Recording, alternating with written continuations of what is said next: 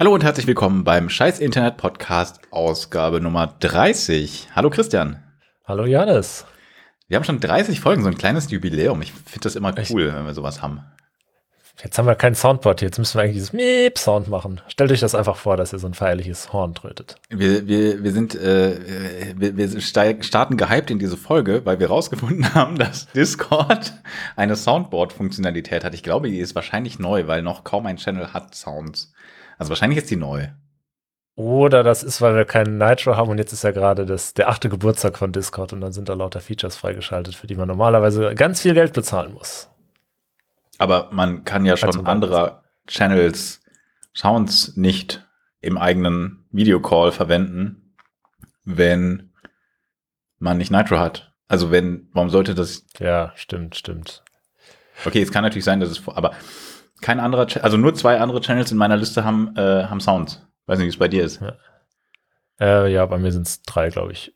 Von bei mir also irgendwie 30, also das ja. spricht dafür, dass es neu ist. Stimmt.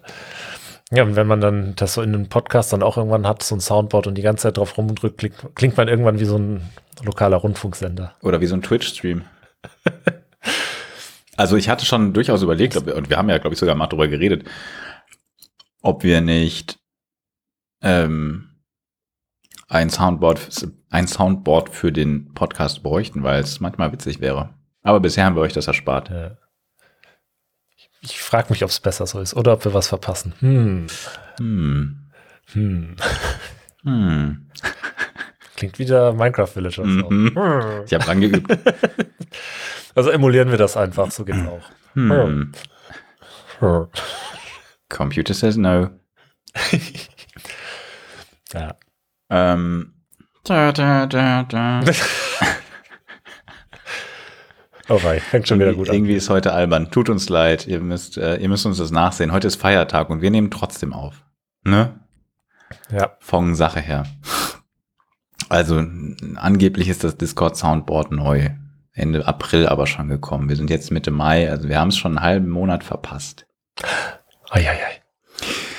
Naja, was wir nicht verpasst haben, sind die News, die sich online abgespielt haben. Also außer das mit Discord, das, das vielleicht jetzt schon. Ja, Was gibt's Neues? Kam ja nicht von Seiten der Bundesregierung oder so. Das ist ja mehr so eine Nische, dieses Discord. Das benutzt doch eh keiner. Das, ja. Ja, ich meine, die eigentlichen Innovationen im Digitalbereich kommen ja von staatlichen Stellen eigentlich. Wissen ja die wenigsten. ja. Also, äh, so mit Cloud und so. Die Bundescloud. Hm. There's no cloud, there's only other people's computers. Der in Kombination mit My Other Computer is Your Computer. Sehr gutes Sticker. Hm. Jo, wie starten wir rein? Thematisch meine ich jetzt. Machen wir Politik?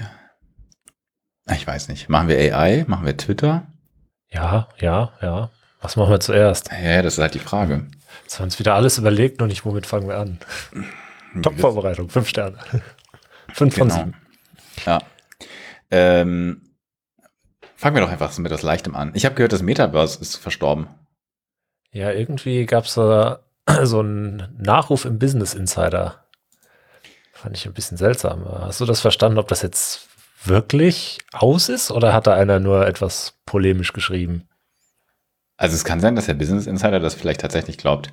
Ähm, ich meine, man muss schon sagen, dass natürlich zum Beispiel Meta, die haben sich ja umbenannt, weil, ähm, weil sie so Meta sein wollten, äh, macht jetzt AI und alle anderen machen auch AI und ich glaube, ja, ich glaube, John Carmack macht jetzt AI und ich weiß nicht, wer noch alles AI macht. Meine Beobachtung ist übrigens, dass einige von den von den ähm, von den Bitcoin, Bitcoin Bros oder generell Crypto Bros, ähm, ich war da auf so einem Discord-Server der hat jetzt zugemacht, weil die haben sich gesagt, sie machen jetzt AI statt Krypto und sind halt jetzt AI-Bros oder so. Finde ich interessant. Ich habe noch nicht den neuen Discord-Server, wo es jetzt um AI geht, gefunden, aber ich befürchte ganz fürchterliches, wenn die ganzen Krypto-Bros von vorher die AI-Bros von morgen sein werden. Mit einem möglicherweise solideren Geschäftsmodell, aber hm. Gut, wenn die äh, interessante Wege finden, das Ganze zu vermarkten, könnte es ein bisschen spicy werden. Gut, wobei äh, das meiste, was Crypto Bros ja gemacht haben, war ja im Endeffekt Scam. Also spätestens mit NFT konnte mir ja keiner weiß machen, dass das irgendwie ernsthaftes Business ist. Die nennen es nur so. Ja, ich meine, das ist schwierig. Das ist schwierig. Ich würde jetzt nicht sagen, dass NFTs generell eine schlechte Idee sind. Nicht? Mm, Ich habe aber auch kein gutes Gegenargument, aber Ich möchte nicht sagen, dass NFTs eine schlechte Idee sind, aber ich sag's trotzdem. nein, ich sage es nicht. schlechte Aber also, ich meine, dass in dem Business Insider Artikel, ich weiß auch nicht wieso. Aus irgendeinem Grund hat das ja auch von schon Facebook so angefangen mit ihrem komischen Crypto-Coin, der dann, glaube ich, gar nicht kam. Äh, dass sie irgendwie AR, VR, generell XR, also für äh, ja, Extended Reality, also sozusagen das Kontinuum von, ich weiß nicht, ob wir das hier erklären müssen. Also Augmented Reality ist eher so, ich komme von der Realität und füge da digitale Sachen ein und Virtual Reality ist halt so, ich bin in einer komplett computergenerierten Realität und habe dann vielleicht so möglicherweise noch noch äh, Realweltanteile, wenn ich mich in diesem Spektrum Richtung AR, also Augmented Reality bewege. Und XR ist sozusagen der Überbegriff für das gesamte Kontinuum in der Regel. Oder Mixed Reality hat Microsoft eingeführt, meint im Prinzip dasselbe. Also übrigens interessant, äh, die Anzeichen verdichten sich, dass das Apple-Headset und zwar irgendwie mit einem, ich glaube, wie heißt es, XROS, ist glaube ich als Marke angemeldet worden, ähm, demnächst kommt. Also das spricht maybe dagegen. Hast du das mitbekommen? Nee, Das äh, habe ich wohl komplett verpennt. Also ähm, es gibt ja die WWDC, die ähm, Worldwide Developer Conference Anfang Juni, also in roundabout zwei Wochen müsste das sein. Und es wird erwartet, dass sie halt ihr Mixed Reality oder Virtual Reality oder Augmented Reality Headset ankündigen. Und jetzt wurde die Tage äh, festgestellt, dass es eine Markenanmeldung gibt, äh, XROS, also XR klein, OS groß, von Apple. Und ähm, man nimmt deswegen an, dass das laufende, dass das Betriebssystem, ne, es gibt ja iOS, ich glaube WatchOS heißt das für die Watch. Ja. Meine ich. Ähm, iPadOS ist eigentlich nur iOS, aber mit kleinem, kleinen Anpassungen. Ähm, und man nimmt an, dass das XROS für halt das Mixed Reality Headset ne, eben unter dem XR, Extended Reality, ähm, ja, unter der Bezeichnung äh, laufen wird. Ich Und das gerade mal in die Google-Bildersuche eingegeben und finde nur E-Zigaretten. Da gibt es wohl eine, die X-Ross heißt. Hm. Naja, gut, ich meine, das würde nicht kollidieren.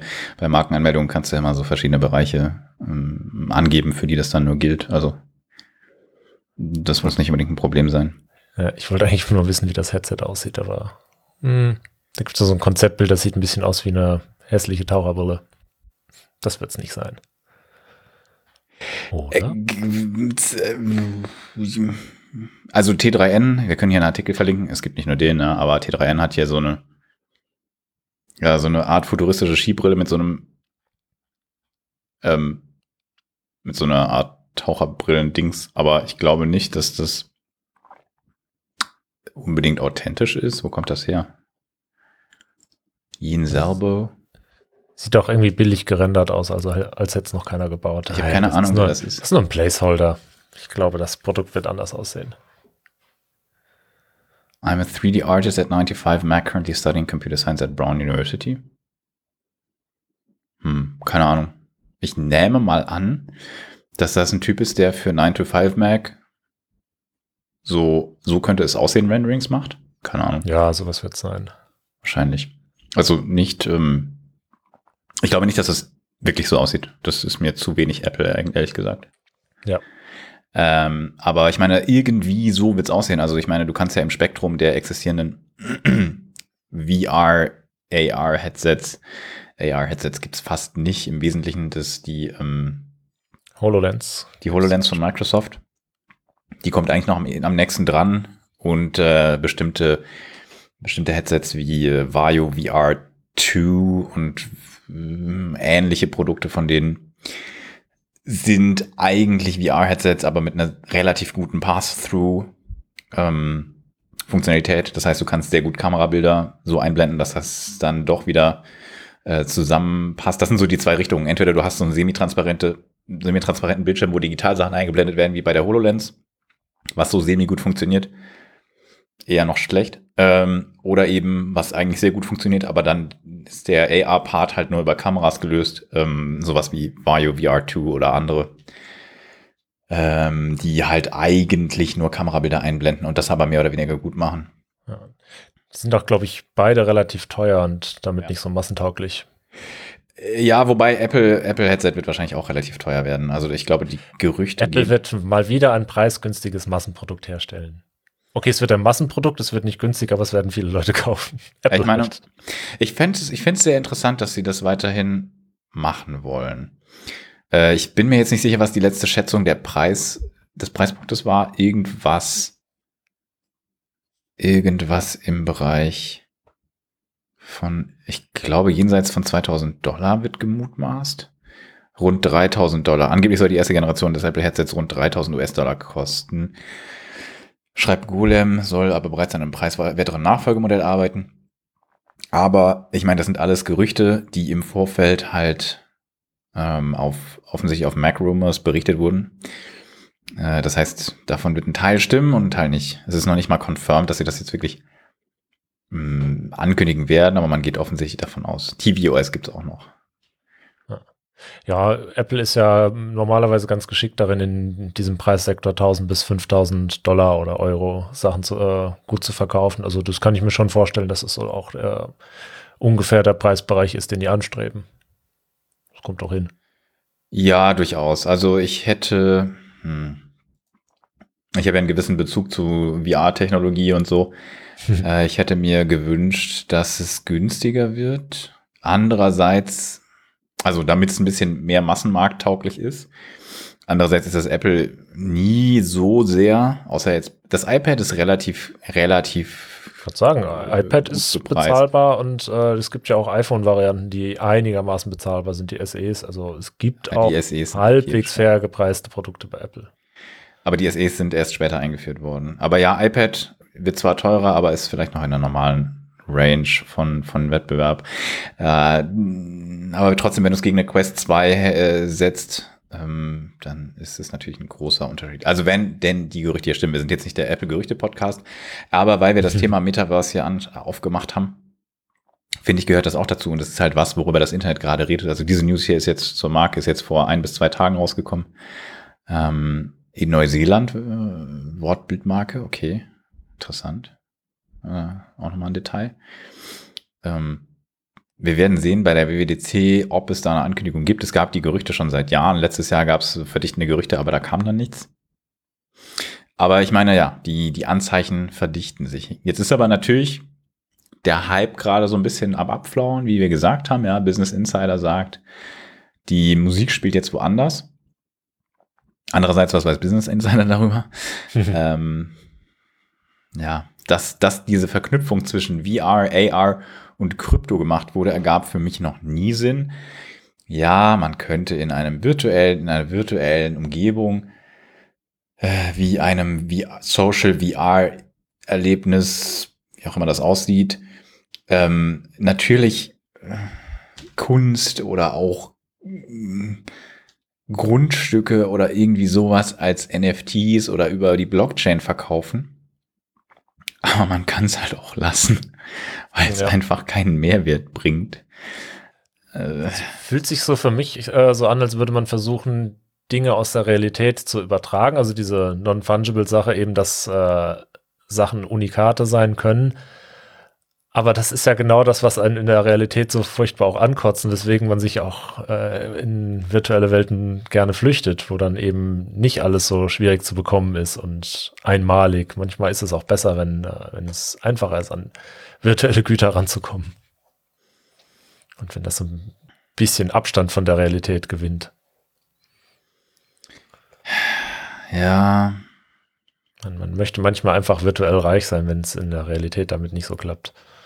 Und wenn man dann so, so viel aus der Realität dahin überträgt, dann klappt das auch wieder nicht. Dann brauche ich auch wieder reales Geld, um in der virtuellen Welt äh, den NFT-Kram zu machen. Ah, Finde ich ein bisschen furchtbar, diese Idee.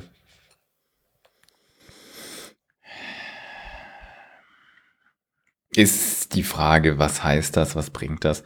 Ja, Also wenn es so gedacht ist. Ja. diese, diese, diese Second Life inspirierte äh, Betrachtung davon ist halt eigentlich, eigentlich ist das eine, ist das eine einengende Perspektive darauf, was da möglich ist. Ähm, natürlich sind die Business-Leute an der Stelle sofort begeistert, wenn du Dinge verkaufen kannst. Aber es, also deswegen, ich würde diese Technologien getrennt betrachten. So ja, man kann sicherlich Sachen mit Blockchain und äh, äh, meinetwegen auch mit NFTs und ähm, dergleichen machen. Aber das hat jetzt keinen natürlichen Bezug zum Metaverse, beziehungsweise dem, was man als AR oder VR früher bezeichnet hätte, bevor der Hype so ein bisschen überge übergeschwappt ist.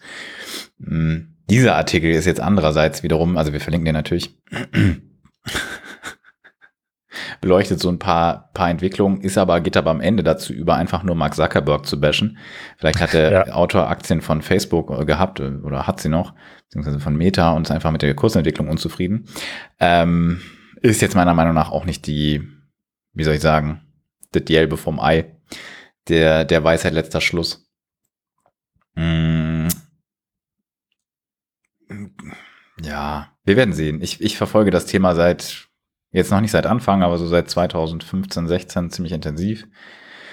Mit äh, mal mehr, mal weniger Nähe, aber ich glaube nicht, dass das Ganze auserzählt ist. Aber ich glaube, also momentan ist der Hype abgekühlt, das ist relativ obvious. Und ich glaube halt einfach, dass diese Verquickung von Krypto auf der einen Seite, NFTs und dergleichen, wo der Hype ganz deutlich abgekühlt ist, ähm, und, und VR, AR, was halt als Technologie an sich halt ein neues Level an Immersion bringt und sowas, aber jetzt, ne, du musst jetzt deswegen nicht virtuelle Grundstücke verkaufen, dass das einfach nicht, nicht zusammengehört. Das muss nicht zusammengedacht werden. Und was ich dazu auch sehr interessant finde, dieser Artikel, also in der Vorbereitung haben wir festgestellt, dass wir beide unabhängig diesen Artikel hier gefunden haben. Äh, in meinem Fall aber in einem Tweet von Tim Sweeney wieder. Äh, wer den Podcast regelmäßig hört, weiß, dass ich hin und wieder Tim, Swe Tim, Tim Epic zitiere. Ähm, der hat einen wunderbar passenden Tweet geschrieben am 9. Mai. The Metaverse is dead, Ausrufezeichen. Let's organize an online wake so that we 600 million monthly active users in Fortnite, Minecraft, Roblox, PUBG Mobile, Sandbox and VRChat can mourn its passing together in real-time 3D. Also für die Le- Leute, die hier Englisch nicht folgen konnten, das Metaversum ist tot. Lasst uns eine Online, äh, ja, ein Online, wie sagt man, eine Online Gedenkveranstaltung der 600.000 monatlich aktiven Nutzer aus Fortnite, Minecraft, Roblox, PUBG Mobile, Sandbox und VR-Chat abhalten, sodass wir in Echtzeit 3D den ähm, das äh, Hinfortscheiden betrauern können. Und das trifft es eigentlich gut. Das ist eigentlich das Geile. Das, was Facebook nicht geschafft hat bisher, ist halt irgendein geiles Produkt abzuliefern, außer halt, dass sie Oculus gekauft haben und ähm, zum Beispiel ähm, Beat Saber, beziehungsweise die Company hinter Beat Saber gekauft haben und noch andere. Die haben da eine ganze Menge Geld reingesteckt, aber kein eigenes Produkt geliefert. Aber es gibt halt Firmen. Es gibt, dass er hier Fortnite an erster Stelle setzt, ist jetzt vielleicht ein kleines bisschen parteiisch, aber es ist nicht falsch. Mm, Alles, was er hier aufzählt und gerade bei Fortnite kann ich selber nicht beurteilen, bei PUBG Mobile auch nicht. Sandbox kenne ich nicht. VR-Chat ist ziemlich sicher ein Beispiel. Ich weiß allerdings nicht, es sind immer unterschiedliche Komponenten, die da jeweils mehr oder weniger ausgeprägt sind. Aber Minecraft und Roblox sind für mich aus meiner aktuellen Perspektive die klarsten und die fortgeschrittensten Vertreter dessen, was ich unter Metaverse verstehen würde.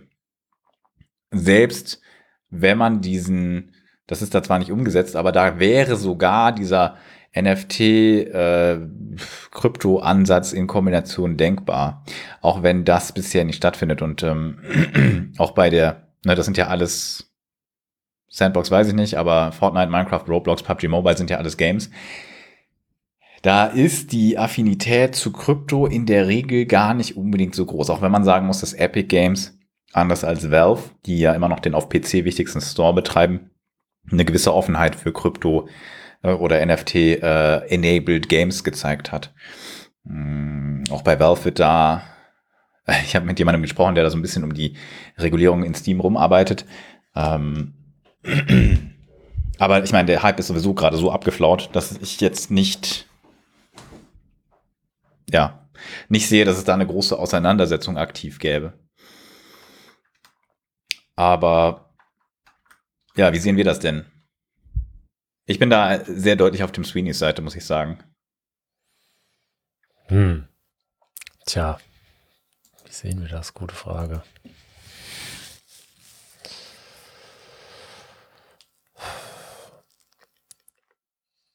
Ich denke so mehr drauf rum, wie das äh, sich langfristig ent entwickeln kann noch. Also welche Chancen das hat und hm. Das ist sehr schwierig zu sagen, weil das, das kann so in mehrere Richtungen gehen halt. Ähm, dieses, dieses Massentauglichkeitsding. Also wie, wie groß war die Zahl vorhin? 600 Millionen? 600 Millionen. Ja. Hm. Ist das jetzt viel für so, ein, für so eine Plattform? Auf so viele kleine Unterplattformen, nenne ich es mal, verteilt? Es ist, würde ich sagen, schon viel, ja. ja. Also kommt drauf an, womit du es vergleichst. Es ist nicht viel verglichen mit Facebook als ja. klassisches Facebook-Webseite, Facebook-App. Verglichen mit Twitter zum Beispiel dürfte es größer sein.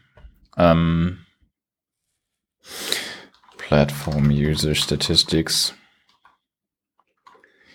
Ähm, es ist zum Beispiel, glaube ich, mehr als wenn du alle drei aktuellen Konsolen zusammenzählst an Installed Base existieren, relativ sicher. Hm. Ich finde es interessant, das bezieht sich jetzt allerdings eher auf die, auf die Hardware-Verkäufe, wenn man sich VR alleine anschaut. Hm, finde ich jetzt ganz interessant, das zur Historie von Konsolen zu vergleichen. Und da sind wir halt mit der Oculus Quest 2 irgendwie auf dem Level von Mitte der 90er. Da gibt's Konsolen, die es zwar nicht geschafft haben, aber ich glaube, die Sega Saturn ist ungefähr auf dem Level gewesen. Ähm, wenn man sich anschaut, was da für eine Marktdurchdringung erreicht ist. Ja. Das Apple-Headset hat natürlich, ich meine, wenn sie es da schaffen, so den iPhone-Moment zu erreichen, mit 3000 Euro weiß ich aber nicht, ob das im Ansatz denkbar ist. Äh, das ist, glaube ich, auch so der Preispunkt, zumindest von der ersten HoloLens im Übrigen. Ähm,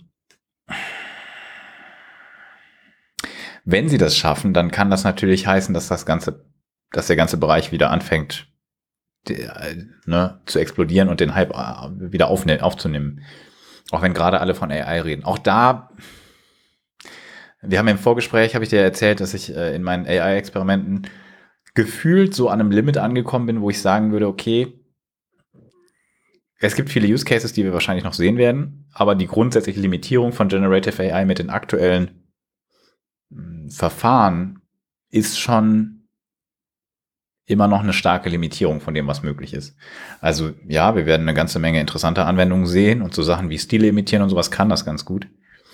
Aber ähm, ja, an vielen Stellen ist man dann doch arg limitiert. Ich bin auch geneigt, ähm, ich benutze testweise gerade GitHub Copilot, das ist Microsofts Code-Assistenztool, auch das nicht zu verlängern, weil der Mehrwert zu gering ist für mich. Also jetzt aus der Arbeitsperspektive gesprochen, nicht, nicht, nicht äh, hobbymäßig, sondern wirklich aus meiner, aus meiner. Also du hast es wirklich versucht, äh, ernsthaft produktiv, produktiv zu nutzen, genau. Ja. Ähm, wie oft hattest du da Code, den du gar nicht verstanden hast, den es dir generiert hat? Das ist nicht passiert. Ähm, gar nicht, okay. Nee, aber dafür ist vielleicht auch die Umgebung zu klar. Mhm. Man muss sehen, dass es beim Refactoring, also das heißt Verändern von Code, das kann es noch nicht so gut. Oder fast gar nicht. Das ist vielleicht aber auch so gedacht, das ist vielleicht ein bisschen zu viel erwartet. Aber das Problem ist, dass es, wenn du von Null startest, dann mag das schon noch was bringen. Aber dann kann ich auch ChatGPT fragen, gib mir mal irgendwie so ein Template dafür, wie das und das und das aussehen könnte. Ja. Copy-paste das in meine IDE und den Rest mache ich selber. Weil ich hatte erst gestern den Fall, das ist jetzt natürlich auch nur ein Moment, eine Momentaufnahme, aber ich hatte gestern den Fall, da hat es zwar im Prinzip sinnvollen Code generiert, aber dadurch, dass es einfach den an die Stelle gepackt hat, wo er auch hingehörte, aber den Part darunter, den das ersetzt, hätte ersetzen sollen, einfach runtergeschoben hat. Ähm, ne, also einfach neuen Code eingefügt, aber nicht den bestehenden so angepasst, wie das, was ich geändert hatte. Und das hat dazu geführt, dass ich irgendwie 20 Minuten nach einem Bug gesucht habe, der woanders lag, einfach weil das dadurch, weil ich dadurch nicht gecheckt habe, was er da gemacht hat, ob der da einen Fehler gemacht hat. Weil das, was der an Code produziert, ist halt zum Teil korrekt, aber oft auch nicht. Und dann musst du halt immer noch drüber nachdenken und gucken, was ist es. Also funktioniert das? Ist das korrekt? Passt das? Verwendet ihr die richtigen Variablennamen?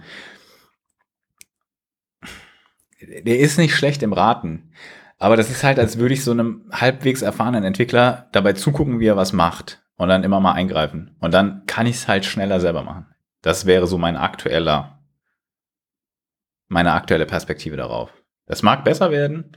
Ich glaube aber, dass es fundamental limitiert ist. Vielleicht, wenn man den Fokus auf Refactoring legt und dass das noch ein bisschen besser versteht, was es macht. Aber da kommt es meiner Meinung nach systemisch an Grenzen. Also es mag noch ein bisschen besser werden, aber ich glaube nicht, dass es wirklich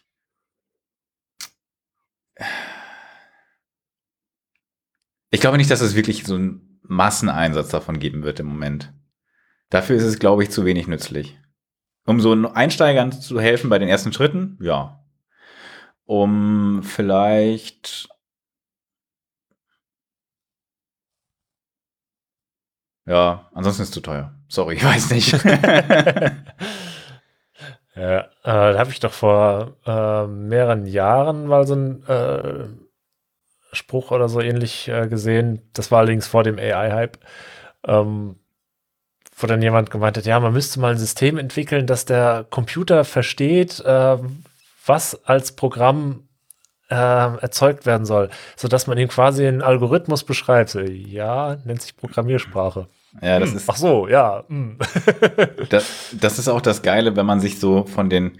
Ich mache ja keinen Vorwurf. Es ist ja, es ist, es ist ja, es spricht ja nichts dagegen, wenn sich Leute da reindenken, die jetzt auch nicht so den Bezug zu Softwareentwicklung per se haben oder wenig Erfahrung oder sowas. Und ja, ein paar Leute können damit mehr erreichen, als sie vorher konnten. Also hätten sie vielleicht auch mit Stack Overflow machen können, aber so ist es einfach. Dafür benutze ich das manchmal auch. Also manchmal habe ich keine Lust auf Stack Overflow zu suchen und dann nehme ich ChatGPT. Klappt manchmal ganz gut. Gerade auch manchmal darin ganz gut, dir Code zu erklären, weil das rückwärts zu googeln ist tatsächlich blöd. Also mhm. es ist manchmal deutlich besser als Google. Sagen wir so. Es, also AI ist deutlich besser als Google by Default, aber nicht that's it so. Ich glaube, es wird Google disruptieren. Aber das ist auch alles für mich. Ähm, und halt so ein bisschen so Tutorial-mäßig. Äh, und so Dinge umformulieren und so. Und ein, einfache Dinge, einfache, einfache Automatisierungen vereinfachen für Leute, die das bisher nicht konnten. Äh, so, so quasi eine neue Welle von No-Code-Entwicklung bringen.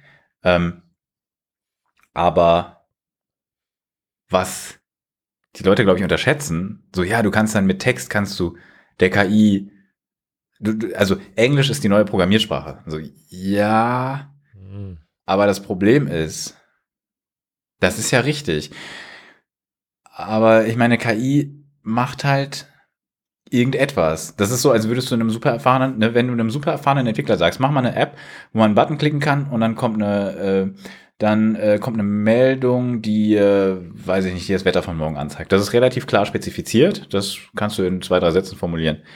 Aber wenn du sagst, okay, mach mir eine App, die mir Musik abspielen kann und dann sollst du Playlisten haben und dann hätte ich gerne eine Möglichkeit, die Playlisten zu sortieren und äh, ja, dann müsste man auch noch filtern können nach Artist, nach Erscheinungsjahr und äh, ach ja, dann brauchen wir noch Artworks und vielleicht sollte man auch noch die Lyrics nachschauen können und irgendwann also natürlich kannst du da immer noch theoretisch, wenn es denn soweit wäre, viel Entwicklungsaufwand irgendwann einsparen. Aber zu denken, also du kannst halt, du kannst halt irgendwann einen Satz vielleicht eins, also quasi eins zu eins in Code überführen, aber du musst halt schon sehr spezifizieren, was er machen soll. Sonst macht er halt irgendwas und du weißt nicht, ob das das ist, was du möchtest oder was ganz anderes. Weil natürliche Sprache halt nicht sehr also ohne ins Detail zu gehen, nicht sehr ins Detail geht und nicht sehr festlegt, was du halt haben willst. Kann man ja mal ja. probieren, wenn man irgendwie eine, eine externe Entwicklerfirma beauftragt und die halt so vage brieft, dann macht die halt auch, was sie denkt. Und eine AI hat noch weniger äh, Ahnung von Usability möglicherweise und äh, ist kein Mensch, der es dann auf dem Telefon bedienen soll. Ja, naja. Das heißt, das Problem, ähm, also im, im Grunde genommen kommst du dann wieder auf die typischen Probleme von Softwareentwicklung zurück, nämlich dass oft an der Basis von der, äh, der, der, Entwicklungsarbeit vergeigt wird, nämlich zum Beispiel Requirements Engineering.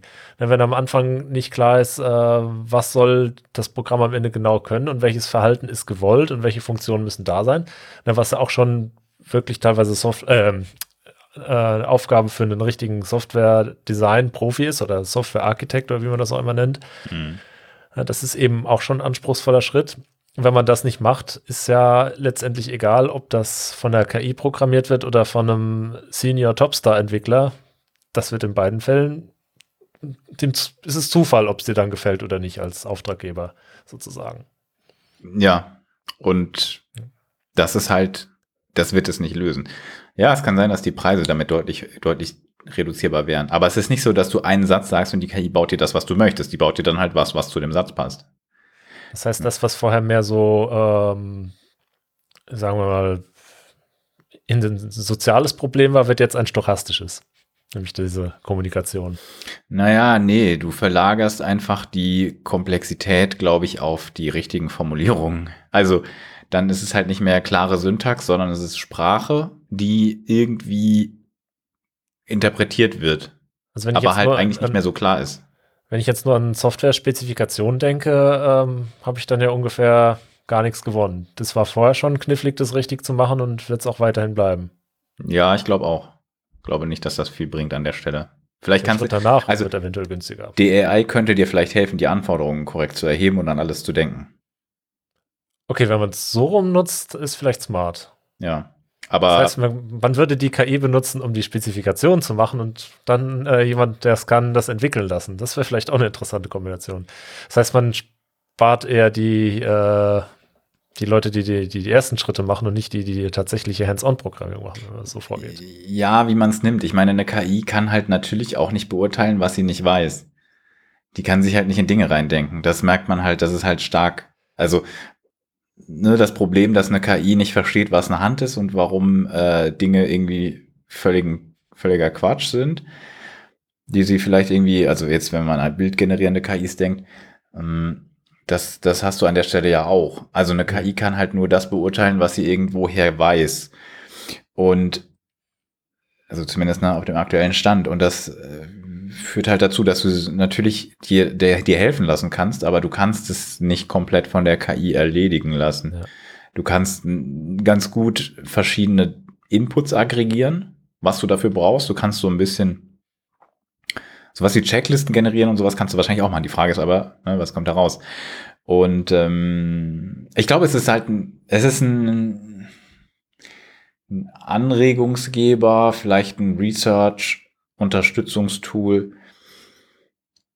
Aber du kannst ihm halt nicht vertrauen in fast keiner Richtung, dass es sinnvolle Dinge tut. Also so ein Phänomen scheint ja zu sein, dass eine KI nicht zugibt, wenn sie ihre Grenzen überschritten hat oder das vielleicht gar nicht selbst detektieren kann. Ne? Dieses, diese lustigen Gaslighting-Momente, wo die einfach einem was vom Pferd erzählt, wenn sie es nicht weiß. Ja, das wird, glaube ich, systemisch, wenn ich es richtig einschätze, schwierig sein, das festzustellen. Weil bei generativer AI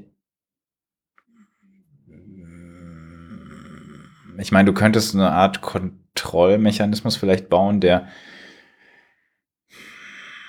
der sozusagen checkt.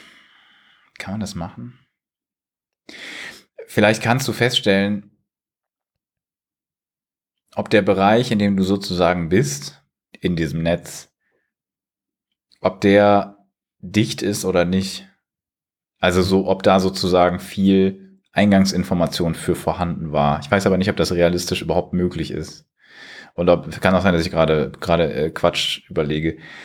Aber also du müsstest sozusagen irgendwie feststellen können, ob du hinreichend Eingabedaten für diese Fragestellung hattest. Ja, ich glaube, das ist ja so wie so ein äh, Netz trainiert wird oder wie das dann heißt bei diesen KIs ähm, gar nicht mehr möglich, das hinterher zu sehen, wie viel Input war denn da. Ich glaube, dass die Information geht verloren auf dem Rechenweg. Ich jetzt da nicht vollkommen falsch liege. Ja, ja, du könntest es vielleicht anhand von Sekundärinformationen nachträglich, aber ich weiß nicht, ob das funktionieren kann. Wahrscheinlich klappt das eher nicht. Ich, ich denke, das müsste man äh, insgesamt ein bisschen anders designen, das, das ganze Training, damit das klappt. Also da müssen bestimmte Daten über den Input dann durchgereicht werden, aber das könnte ja auch wieder einen Bias reinhauen, den man nicht haben will, wenn man damit zu viel arbeitet. Und dann hast du wieder zu viel vom äh, Eingangsmaterial äh, im Ergebnis sichtbar. Das will man ja eigentlich vermeiden. Ich glaube, damit man, Magieflöten. ich glaube, damit man sinnvoll mit KI arbeiten kann, muss man zumindest Stand heute, Stand der Technik heute, müsstest du noch was haben, was währenddessen äh, den, den Trainingsprozess irgendwie versteht. Ja. Aber ja, ich glaube nicht, dass das wissenschaftlich irgendwie schon gelöst ist. Wenn jemand dazu was weiß, dann gerne mal, gerne mal schreiben. Also jedenfalls meine Benutzererfahrung ist einfach, ist einfach, dass das recht eingeschränkt noch funktioniert. Wir sind ein bisschen abgeschweift von Bereich Metaverse. Ähm, ja, es, KI ist aber auch einfach zu spannend. Auch wenn es ein bisschen dran anschließt. Ähm, wenn auch im Fall von Facebook eher chronologisch und nicht inhaltlich. hm. Ja. Ja, wir werden sehen müssen, was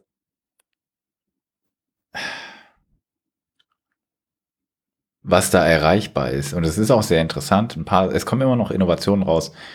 Hm, nur ich bin gespannt, ob der KI-Hype Ende des Jahres noch so krass ist wie jetzt. Das ist eigentlich das, was ich ursprünglich mal hatte sagen wollen, als es um diesen Schwenk von, von Metaverse zu AI-Hype ging. Ich würde sagen, das ist dann ein bisschen abgekühlt. Das ist äh, eine interessante Prognose, weil äh, zu KI hieß es ja, oder heißt es ja immer noch ganz oft, dass ähm, ganz viel durch KI ersetzt werden wird. Und deswegen haben ja auch viele Leute Angst vor KI, so nach dem Motto, KI macht mich arbeitslos. Und äh, ich, das spricht dafür, dass es lange Zeit ein Thema sein wird, das uns auf vielen Ebenen begegnet. Ich weiß nicht, ob es dann noch ein echter Hype ist, aber das, ähm es wird uns weiter beschäftigen. Aber ich meine, wenn man zurückdenkt, wie der erste Hype über Deep Learning war, ähm, das war ja damals schon so ein bisschen, also ich glaube so 2010, 11 oder sowas war das, war das ein Hype, äh, wo man halt plötzlich zum Beispiel eben im Bereich Übersetzer, Sprachmodelle und sowas deutlich weiter war als vorher. Eigentlich mit derselben Technik, aber halt tiefe Netze statt relativ flachen und dann hat man gemerkt, dass das einen qualitativen Unterschied bringt. Und dann noch eine ganze Menge Magic zwischendrin, wie man diese Netze irgendwie, was man da mit tut. Ähm, aber dieser Hype war auch nicht ewig lang, obwohl es da Ausläufer gab, die ja eigentlich heute heute diesen zweiten Hype begründet haben. Man hat halt jetzt festgestellt, was man mit diesen Sprachmodellen erreichen kann, ohne dass man es unbedingt ähm, vorher erwartet hätte, wie viel da geht. Aber das, ich meine, die Leute, die über KI reden, sind nicht unbedingt die Leute, die einen riesen Plan davon haben. Zum Teil schon. Es gibt ja interessanterweise auch einige sehr, sehr ähm, qualifizierte Leute, die aus der Forschung kommen oder zum Beispiel bei, bei Google daran arbeiten, die stark davor warnen. Ne? Es gab diese Warnung von ähm, unter anderem Elon Musk und verschiedenen AI. Kurz bevor er XAI gegründet hat, hat er davor gewarnt. Äh, ich glaube, er hatte das da schon gegründet, aber ja, das, ist, das, war ja größere, größere News. Dann habe ich jetzt wieder, äh, ich bin mir nicht sicher, ob das dasselbe ist, der Sam Altman hat auch nochmal eine Warnung davor ausgesprochen. Sam Altman, äh, OpenAI-Gründer oder einer davon. Hm, meiner Meinung nach ist es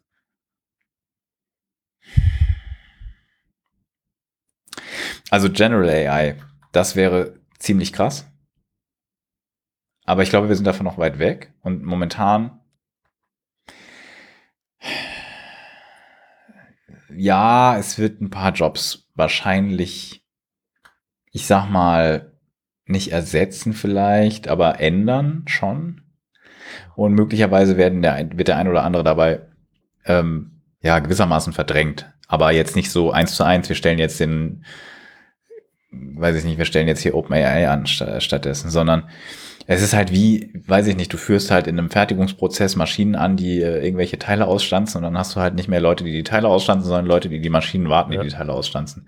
Ich glaube, ungefähr sowas werden wir da auch sehen und dann wird es gleichzeitig ein bisschen Wirtschaftswachstum geben bei ein paar Sachen, die einfach irgendwie vorher vielleicht sogar stupide Tätigkeiten waren, äh, weg äh, sind. Äh, dafür aber halt ein paar neue mög Sachen möglich werden, die es bisher nicht waren. Ähm, Im Bereich Unterhaltung haben wir noch wenig gesehen. Da werden wir jetzt, glaube ich, ziemlich coole Sachen sehen. In so Sachen wie Übersetzung und so, da passiert gerade einiges. Klassifikation, also die umgekehrte Richtung, ist was, was ich momentan wenig sehe. Da, glaube ich, passiert auch noch vieles. Also wir werden schon noch eine ganze Reihe von Ergebnissen sehen, die spannend sind mit der aktuellen Technologiegeneration. Aber werden da sehr viele Leute gefeuert? Glaube nicht. IBM hat das ja behauptet, hatten wir letzte Folge. Die Leute werden da sowieso gefeuert, ob da KI kommt oder nicht. Ja, Die Entlassungswelle letztens war ja schon brutal. die Welle Oder, letztens. Ja. Du meinst die Ongoing-Welle? Wer hat denn jetzt schon wieder gefeuert? Immer noch? Meinst du heute oder gestern? Oder? Ja, natürlich die ganze Zeit. Also inzwischen, Ja, gut. äh, es, es fräst sich so durch verschiedene Industriezweige, habe ich den Eindruck. Ja. Also- ja, aber, aber es, es lässt jetzt nach, oder? Sollte man Angst kriegen? Nein, ich glaube nicht, dass man Angst kriegen muss, äh, aber also äh, also ich glaube sowieso nicht, dass man Angst kriegen muss. Jetzt, also okay, das ist jetzt natürlich die Sicht der Optimisten, aber ähm,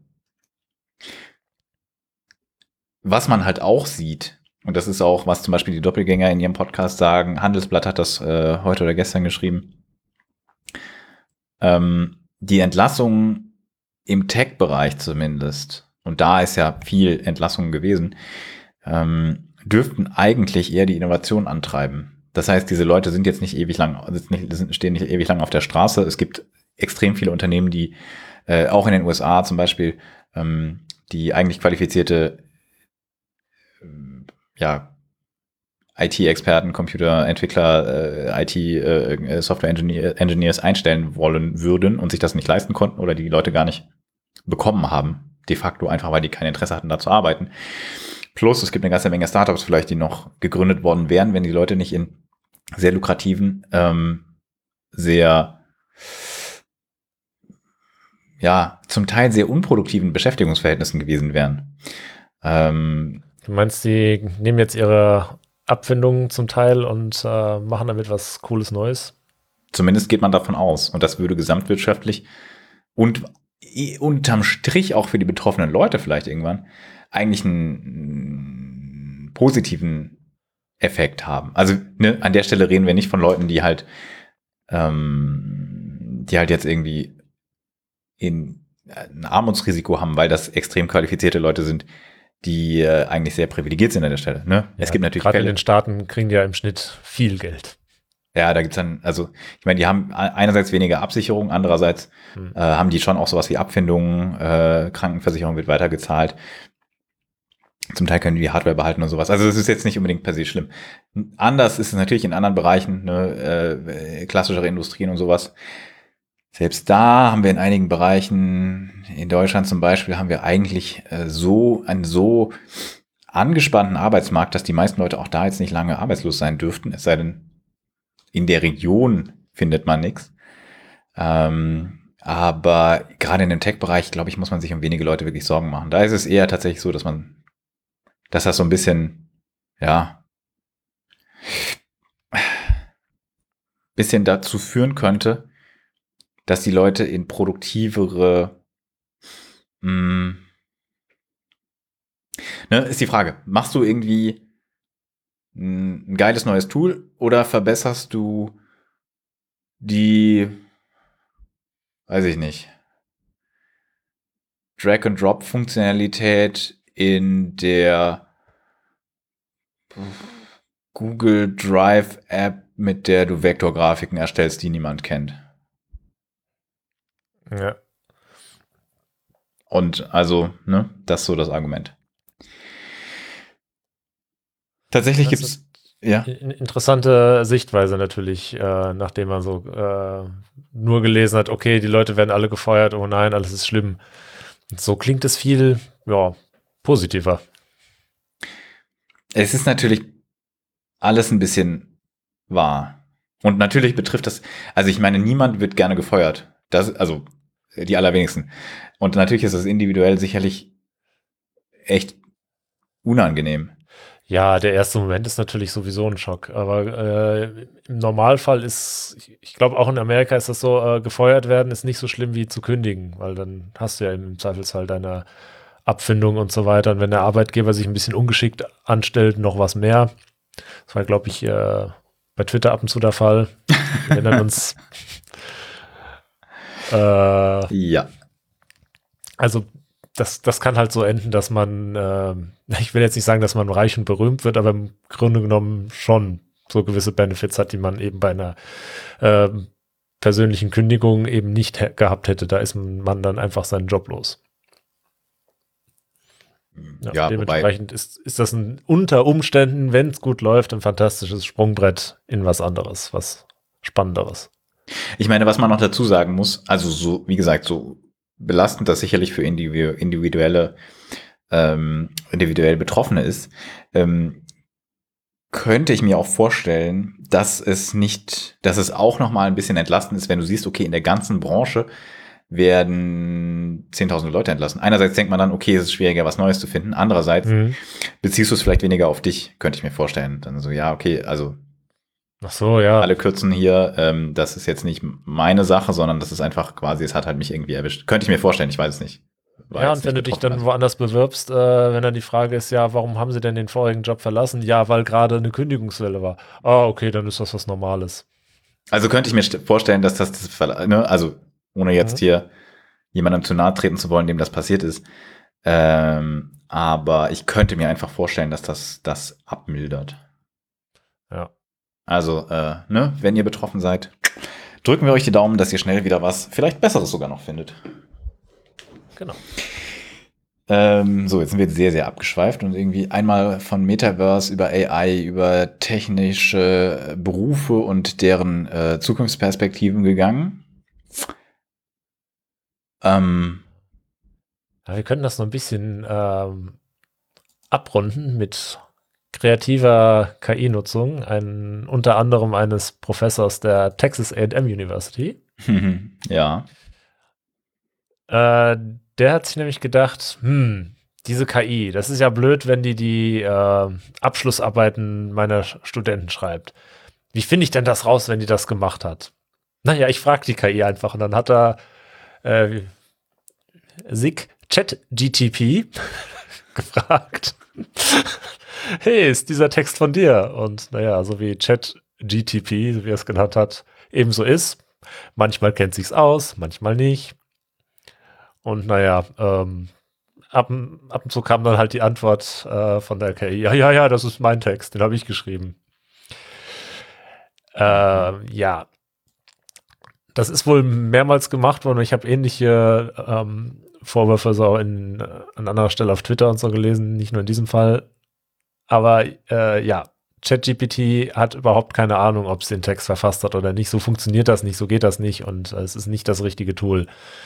Das Dumme ist, das hatte im Endeffekt Konsequenzen für diese Studenten, weil er hat dann erstmal den, äh, den Abschluss verweigert. Das ist jetzt so die Kurzfassung von der Story. Die mussten dann irgendwie äh, nach seiner Ansicht nach das, äh, das mal selbst schreiben, diese Abschlussarbeit. Äh, ja, was dann heißt, die mussten das nochmal machen, weil das war wohl nicht KI generiert, was sie dann geschrieben haben. Also, ja. Ja, das ist leider äh, ist nicht so gut gelaufen. Völliger Käse, weil ich meine, ja. die KI erfindet irgendwelche Dinge und wenn du sie das fragst, dann wird sie dir was sagen, ja. Ja. Also es gibt ja bekanntermaßen Tools, die angeblich erkennen können sollen, ob was von äh, einer KI geschrieben wurde oder nicht. Ähm, ob die jetzt wirklich gut sind, da gehen die Meinungen so ein bisschen auseinander. Also ähm, es gibt auch durchaus da Stimmen, die sagen, das ist auch genauso Käse, wie wenn ich den Bot selbst frage. Ja, es ist, ist jetzt schon schwierig zu sagen, ist was KI generiert oder nicht. Da muss man schon genauer hingucken und ein bisschen kreativ sein. Aber bitte nicht so. nicht einfach die KI fragen, das ist nicht kreativ, das ist dumm. Also du kannst natürlich eine KI auf KI-Texte und menschlich erzeugte Texte, wenn du das safe trennen kannst, trainieren, um diese Klassifikation zu machen. Ja. Ähm, genau, ist, da ist das Problem, wenn du das wirklich nicht so genau, also wenn die KI, die das generiert, wirklich gut ist und dann, dann ist ja darauf ausgelegt, den Menschen zu imitieren und da hast du eigentlich nicht viele Anhaltspunkte.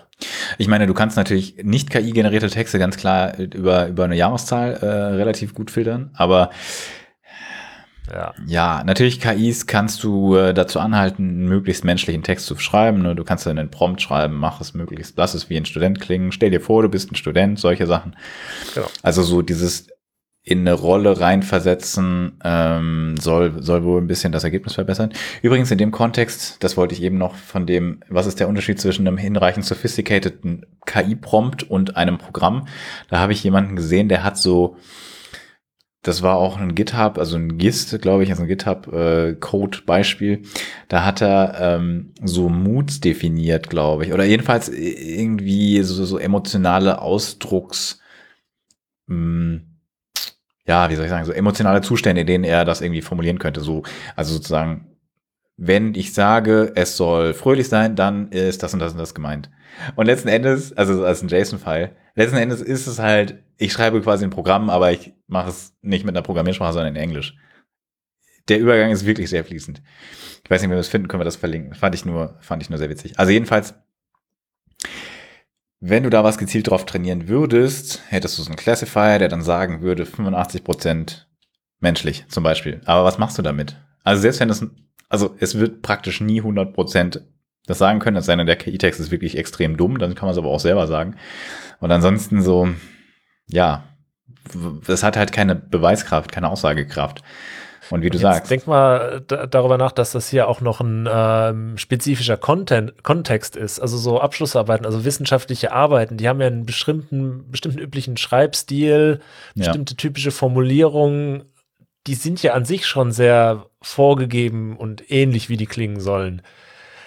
Da sehe ich überhaupt keine Chance, wenn die KI einigermaßen was taugt, dass man das hinterher unterscheiden kann. Auch nicht auch nicht mit einem Computerprogramm. Ja, ich Soll glaube. Ja, also ist, ist die Frage. Es gibt ja schon eine ganze Reihe von Parametern, die du anschauen könntest. Variation von Satzlängen, äh, Auswahl von Worten, Wortwahl, also, also wie viele Worte, wie viele unterschiedliche Worte werden verwendet, wie, wie ähm, nuanciert ist eine Ausdrucksweise oder sowas.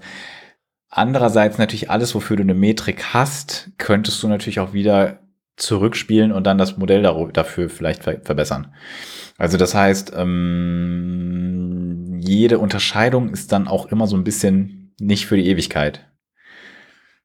Und nächster Aspekt, es ist ja unerwünscht, dass man den Text komplett mit KI generiert, aber was ist denn, wenn jemand einen Text geschrieben hat und einfach nur die KI genutzt hat, um die Formulierung stellenweise ein bisschen zu verbessern? Das ist ein guter Punkt. Es gibt ja solche Feature, äh, solche Tools, zum Beispiel von DeepL. DeepL hat ein DeepL Write, so Grammarly und sowas, also lauter Companies, die sowas machen, die halt deine Grammatik oder beziehungsweise deine Ausdrucksform verbessern können oder halt einfach nur Variationen vorschlagen. Das ist auch ziemlich cool. Ich benutze das manchmal durchaus. Also gerade in der, also gerade auf Englisch zum Beispiel, wenn du nicht in deiner Muttersprache sprichst, ähm, dann ist das zumindest ganz gut, um sich Variationen anzeigen zu lassen. Und kann man ja immer noch entscheiden, was nimmt man. Hm also, ne, ich mache das jetzt nicht für, wenn ich einem Freund auf Englisch schreibe, aber wenn ich halt äh, zum Beispiel über meinen Firmen-Twitter-Account auf Englisch was schreibe, dann nutze ich das schon öfter mal. Mhm, weil man als Native Speaker natürlich nicht so die absolut das Gefühl für gängige Ausdrucksweise und sowas hat. Und ähm, natürlich würde das auch dazu führen, dass das eher als KI generiert geflaggt wäre, wenn es einfach nur ein ja, eine Unterstützungssoftware ist, die einfach deine Grammatik ein bisschen äh, ausbügelt. Genau, damit ist es ja nicht inhaltlich und komplett KI generiert, sondern sagen wir mal leicht KI augmentiert. Das würde zu dem nicht, also das, das, das hätte das Potenzial, dass es mal wieder Leute nicht, die nicht Muttersprachler und in dem Fall wahrscheinlich am ehesten nicht englische Muttersprachler sind, diskriminiert. Das hatten wir in einem anderen Kontext schon mal, weißt du noch? Ähm, wo sich, ich glaube, Cory Doctorow in dem, in dem Kontext mal geäußert hatte, dass es Nachteile gibt, dass nicht von andere, anderer Case, aber dass es Nachteile von Nicht-Muttersprachlern gibt, dass deren Paper weniger ernst genommen würden, weil sie sprachlich nicht gut sind. Das würde das jetzt ausbügeln, dafür mhm, würden sie als KI äh, generiert geflaggt. Also das heißt, wir haben jetzt hier so ein bisschen von, vom Regen in die Traufe Problem, wenn das so kommt. Aber deswegen waren wir einfach, das wird, es hat nur begrenzt Sinn, und der ist sehr begrenzt, eine KI zu verwenden, oder irgendetwas zu verwenden, um zu versuchen rauszufinden, ob was KI generiert ist. Natürlich, wenn es ein, ich sag mal, wenn das ein eigene Gedanken von Studenten sein sollen und das ist nicht konsistent oder es ist irgendwie Quatsch. Ich habe gestern die KI einen, einen Artikel über ein politisches Thema im Stil einer Bildzeitungsmeldung Meldung, äh, schreiben lassen, um mal was auszuprobieren. ähm, ich muss sagen, es war, äh, ich glaube, ja, ich glaube, es war, es war gewählter formuliert, als ein Bildzeitungsartikel gewesen wäre. Aber ähm, auch, auch, eine KI hat ethische Grenzen. Hallo. Äh, korrekt, korrekt. Es ist aber äh, es war, es war auch inhaltlich ziemlicher Quatsch. Also die KI hat sich wieder Sachen ausgedacht. Also, insofern nicht unterscheidbar. Okay, das ist nicht unterscheidbar, ja, aber ähm, ähm, die Bild ist ja Oh, da wollte ich eigentlich in dieser Sendung, weil ne, Julian Reichelt und sowas hatten wir letztes, äh, letztes Mal oder, oder Springer generell hatten wir so als Thema äh, nachher nochmal so ein Zitat verlesen. Ähm, ja, aber die haben meistens zumindest irgendeine Stoßrichtung. Die hatte dieser Text gar nicht. Das war so völlig meandrierend. Das war so äh, Quatsch einfach. Äh, er hat halt, er hat halt fantasiert. Und das ergibt, ergab dann wenig Sinn am Ende. Ähm, deswegen, wenn du das natürlich hast, dann würde ich schon mal den Studenten fragen, so, was haben sie sich denn dabei gedacht? Und äh, wenn dann die Antwort nicht gut ist, oder ich war betrunken, als ich es geschrieben habe, dann würde ich das als möglicherweise Verdachtsfall, Verdachtsfall schon, schon akzeptieren. Aber das ist ja auch nicht schlimm, weil dann ist es ja wahrscheinlich auch inhaltlich unsinnig, was da drin steht und kriegt eh eine schlechte Note. Auch wieder wahr. Ja. Umgekehrt muss man sich vielleicht um akademische Disziplinen Sorgen machen, bei denen sowas nicht auffallen würde. Du kannst nicht jedes Mal auf den Geisteswissenschaftlern rumhacken. Das habe ich nicht gemacht. oh. Na gut. Ups. Also, aber insgesamt sehe ich halt hier einen sehr schönen Aspekt, diese ähm, Accessibility, ähm, die durch KI entstehen kann. Ja. Wenn ich zum Beispiel eine, sagen wir mal, von Studenten verlange, eine Abschlussarbeit im Bereich, denkt ihr das aus, irgendwas technisches, Flugzeugtriebwerke, äh, wo man wirklich schwierigen äh, Fachjargon benutzen muss, ich dann sowas verlange, ähm, und da ist halt jemand, ja, Englisch jetzt schon gut, aber eben mit diesem Advanced-Fachjargon und so weiter, diesen komplexen Sätzen für eine wissenschaftliche Arbeit doch leicht überfordert, aber an sich fachlich kompetent, ja, weil er die ganze Literatur in eben in der, in der Muttersprache gelesen hat, die eventuell weit weg von Englisch ist. Ich will ja eigentlich die fachliche Kompetenz prüfen. Der Englischtest ist eine andere Klausur. Und wenn ich nur die fachliche Kompetenz prüfen will, ist es in meinen Augen vollkommen okay, wenn ich äh, zumindest bei den Formulierungen mir von der KI oder einem ähnlichen Tool helfen lasse. Da habe ich ja noch gar nichts über den Inhalt, äh, ja, in, in Bezug auf den Inhalt gemacht oder verfälscht. Es ist einfach nur, dass ich das, was ich weiß, dann als nicht, nicht so gut Englisch könnender ähm, ordentlich ausdrücken kann. Ja, ich meine natürlich an der Stelle, wo es inhaltlich verfälschend wäre, wäre es ein Problem. Aber es gibt absolut leg legitime Anwendungsfälle, genau. Sehe ich auch so. Ich meine, das ist natürlich jetzt eine konzeptionelle Frage. Vielleicht verlange ich als Universität auch, dass äh, ein Student eines gewissen technischen, äh, hochkomplexen Fachbereichs äh, dann entsprechend auch sehr gut Englisch kann in, in diesem Bereich. Ja, okay, wenn das natürlich die Anforderung ist, dann würde die KI das verfälschen und äh, ich verpasse dann im Endeffekt Leuten an äh, ein Degree, die die nicht verdient hätten. Das ist natürlich ja. Wenn du das mit bescheinigen möchtest, aber das ist, mm, ist wäre ja die Frage, ob das wirklich so sein soll. Umgekehrt kenne ich äh, Fälle, wo Leute aufgrund von sprachlichen, mh, mm, ja, ich sag mal, Formulierungs- oder Grammatik- oder Rechtschreibschwierigkeiten schlechtere Noten bekommen haben, obwohl das inhaltlich nichts an der, an dem, an dem Gehalt der Arbeit geändert hat. Und natürlich, wenn du sagst, okay, die sprachliche Ausdrucksweise oder die Kommunikation der Ergebnisse ist Teil der Bewertung, dann okay. Aber das ist dann natürlich eine Entscheidung, die man halt irgendwie treffen, aber auch transparent machen muss. Dann muss man halt sagen, okay, ähm, es ist nicht nur wichtig, was ihr da erarbeitet, sondern eben auch, wie ihr es rüberbringt, wie verständlich das ist, wie konsistent das dargestellt ist. Dann, ja, dann mag es ein Problem geben, aber es, es, es gibt ja auch so Fälle, ähm, lass es mal, nehmen wir mal ein anderes Beispiel, also nicht, dass jemand ein, einfach nur verpeilt hat, rechtzeitig gut Englisch zu lernen, sondern es gibt zum Beispiel Legastheniker. So, und da, unter denen gibt es auch äh, sehr kreative oder sehr, sehr intelligente Leute, die dann fachlich teilweise natürlich extrem kompetent sind. So, wenn die jetzt aber ohne Hilfsmittel dir eine, ähm, eine, eine Arbeit schreiben, da denkst du, und du, du liest das, du denkst einfach, der hat einen an der Waffel. Ne, das ist totaler Quatsch, was er da schreibt, weil die, die, die Wörter sind alle falsch, die geschrieben, die, die Kommas stehen da sonst wo und überhaupt. Nur, ja, das ist natürlich eine verzerrte Beurteilung und da kann dieser äh, Prüfling dann auch nichts dran ändern. Legasthenie hat man halt, die wird man so ohne weiteres in den meisten Fällen nicht los, meines Wissens. So, und wenn so jemand sich eben das dann korrigieren lässt von eben einem entsprechenden Tool, dann ist das, erzeugt das in meinen Augen eine gewisse Fairness gegenüber den anderen, die eben keine Legasthenie haben.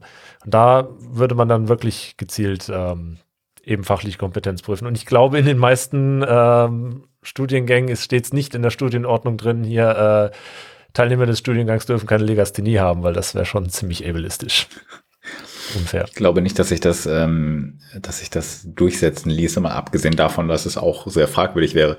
Es wäre auch ziemlich dumm, weil es eben, ja. wie gesagt, sehr schlaue Legastheniker gibt. Also ich äh, habe zwar im Wissenschaftsbereich jetzt niemanden konkret, von dem ich es wüsste, aber Richard Branson zum Beispiel ist jetzt nicht unerfolgreich, obwohl er Legastheniker ist. Mhm. Ja. Ja, ich meine, dann würdest du theoretisch schon argumentieren, dass man keine Rechtschreibprüfung automatisch haben dürfte irgendwo. Also das ist halt ja, deswegen. Ich ist in dem Fall ein gutes Beispiel, weil wenn so jemand ähm, zum Beispiel die äh, iPhone-Autokorrektur oder so verwandte Tools benutzt, um die Texte zu korrigieren, stehen da manchmal falsche Wörter und die merken das nicht. Okay, wenn das so weit Deswegen, geht, das, das meinte ich mit, äh, du denkst halt an einer Waffel, wenn du den Text liest, weil sowas dann dauernd passiert auch. Das ist leider ein Problem, das Legastheniker haben. Und vielleicht würde sich das mit äh, einer KI, die über die Texte bügelt, etwas besser lösen als mit den, ich sag, ich nenne es mal herkömmlichen Methoden oder mit den, mit der aktuellen State of the Art. Kann sein, dass da kann ich das nicht genug einschätzen, aber ich finde, also bei Studenten, also es ist halt die Frage so ein bisschen, ne? Geht es dir, ich, ich finde generell, Also ich bin stark auf der nur die, die Inhalte zählen Seite. Ähm, ich im Prinzip auch, nur ich sehe halt, dass manche Unis das, diese Ansicht nicht teilen, deswegen denke ich so in die Richtung. Ja, naja.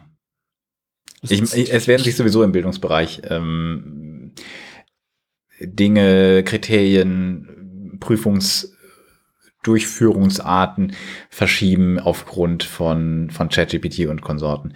Das äh, hat jetzt schon Schulen verändert und das wird äh, Schulen und Universitäten weiter mh, mm, verändern und entwickeln. Ist vielleicht auch gut. Unis sind auch manchmal zu konservativ dafür, dass sie Universitäten sind und moderne Speerspitze der Bildung sein wollen. Das ist vielleicht ein ganz netter Ruck. Ja, also mein Gott, ist, ich bin da jetzt nicht irgendwie, ich sage nicht, oh Gott, die Armen. Also so ist das halt jetzt. ja, müssen wir klarkommen. Äh, wir, wir, wir, wir finanzieren ja Unis nicht, damit sie alles immer auf dieselbe Weise tun. Genau. Sondern damit sie Vordenker sind, auch an der Stelle, ja.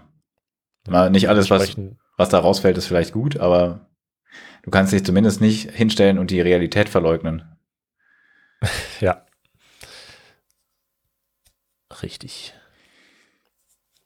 Mm, ich habe noch zwei, drei Randbemerkungen nach, bevor eigentlich wollten wir das Thema schon hinter uns lassen, aber ich habe noch, noch zwei, drei Kleinigkeiten, die ich vielleicht noch dann mit an. Es ist, einfach, es ist einfach zu vergiebig. Komm, hit it. Ja, also ChatGPT, ich habe unterschiedliche Meldungen gesehen. ChatGPT Plus Abonnenten bekommen Plugins. Ich habe heute gelesen, auch alle bekommen Plugins. Das heißt, du kannst jetzt ChatGPT, wir machen jetzt keine Werbung für ein OpenAI-Produkt, aber ähm, also ChatGPT, ne, das, wo man chattet mit einer KI, kann jetzt externe Anwendungen anbinden. Das kann zum Beispiel sein, OpenTable, hier ist hier ein Beispiel, ich kann äh, ChatGPT sagen, reservier mir bitte einen Tisch in einem Restaurant oder äh, schlag was in, in, in irgendwelchen, in irgendwelchen äh, ja, Dokumenten, Archiven nach, gibt es mh, hm, es gibt also eine Anbindung an Slack, wobei ich jetzt nicht ganz sicher bin, äh, wahrscheinlich eher umgekehrt, könnte ich mir vorstellen.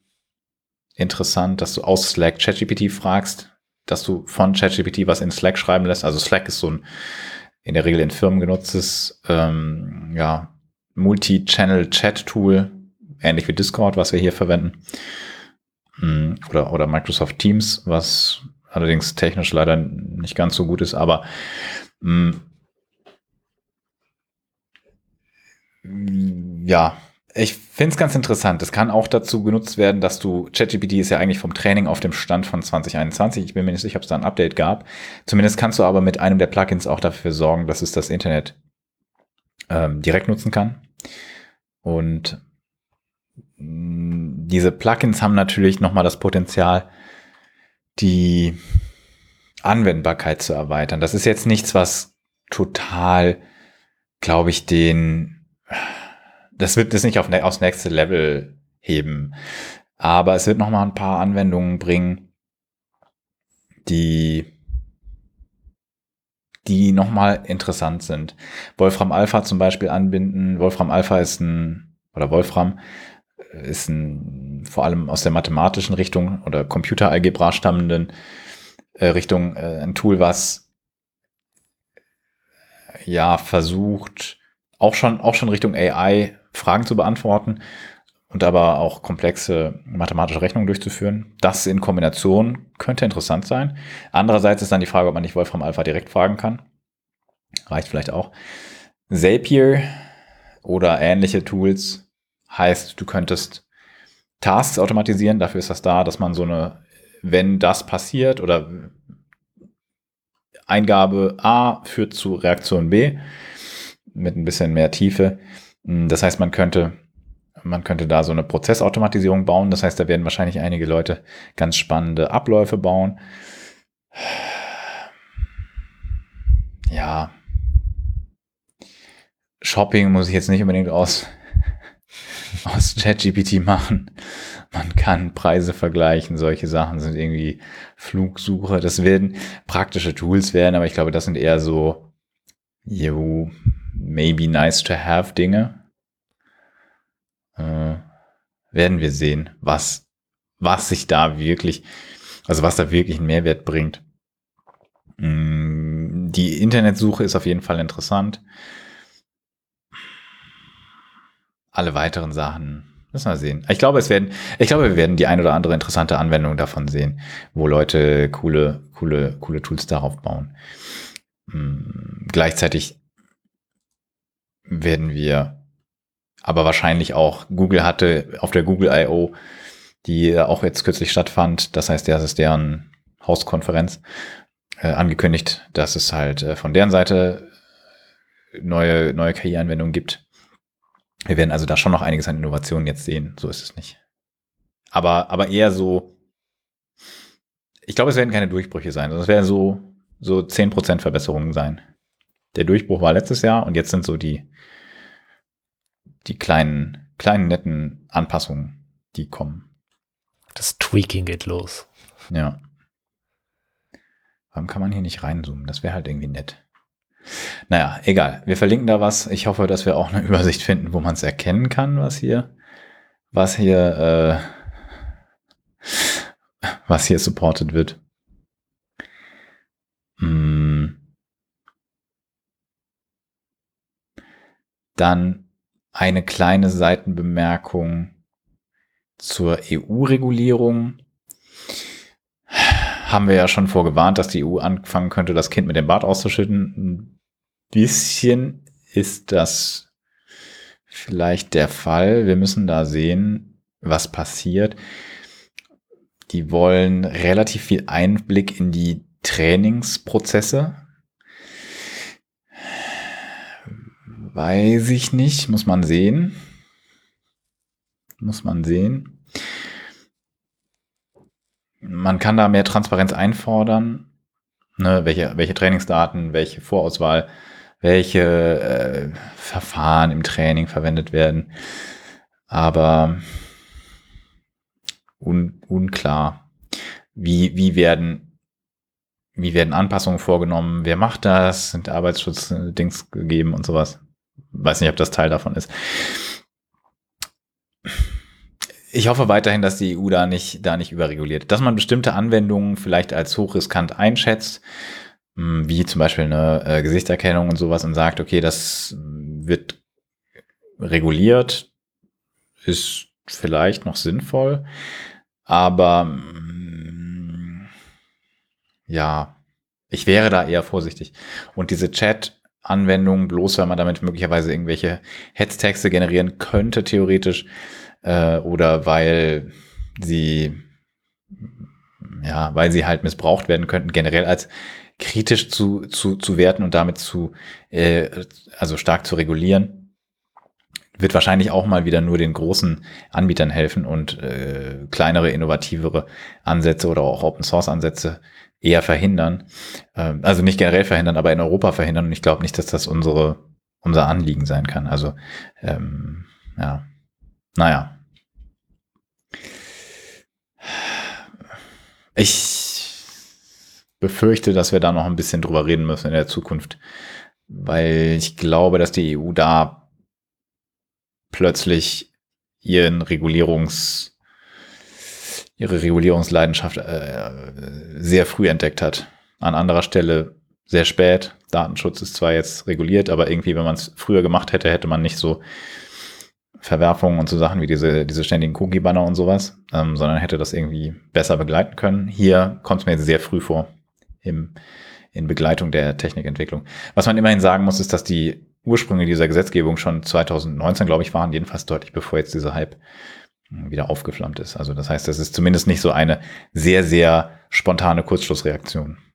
So dass sie hoffentlich auch da sich die Zeit nehmen, sich nochmal hm, beraten zu lassen und da keine, kein, keine, keine Kurzschlussgesetzgebung zu bringen, die dann in Europa die Innovation abwirkt, die wir sowieso nicht genug haben.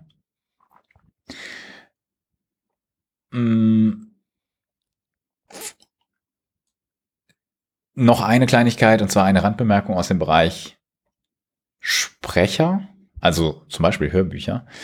Da habe ich nämlich tatsächlich gehört, ne, wir haben ja eben gesagt, KI wird wahrscheinlich keine Jobs ersetzen. Und ich glaube auch da nur bedingt dran. Aber Golem hat berichtet, dass tatsächlich schon Sprecher durch KI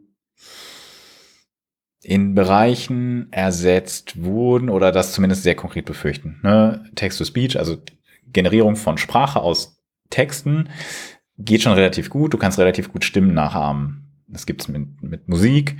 Also es gibt irgendwelche Drake-Songs, die nicht von Drake sind.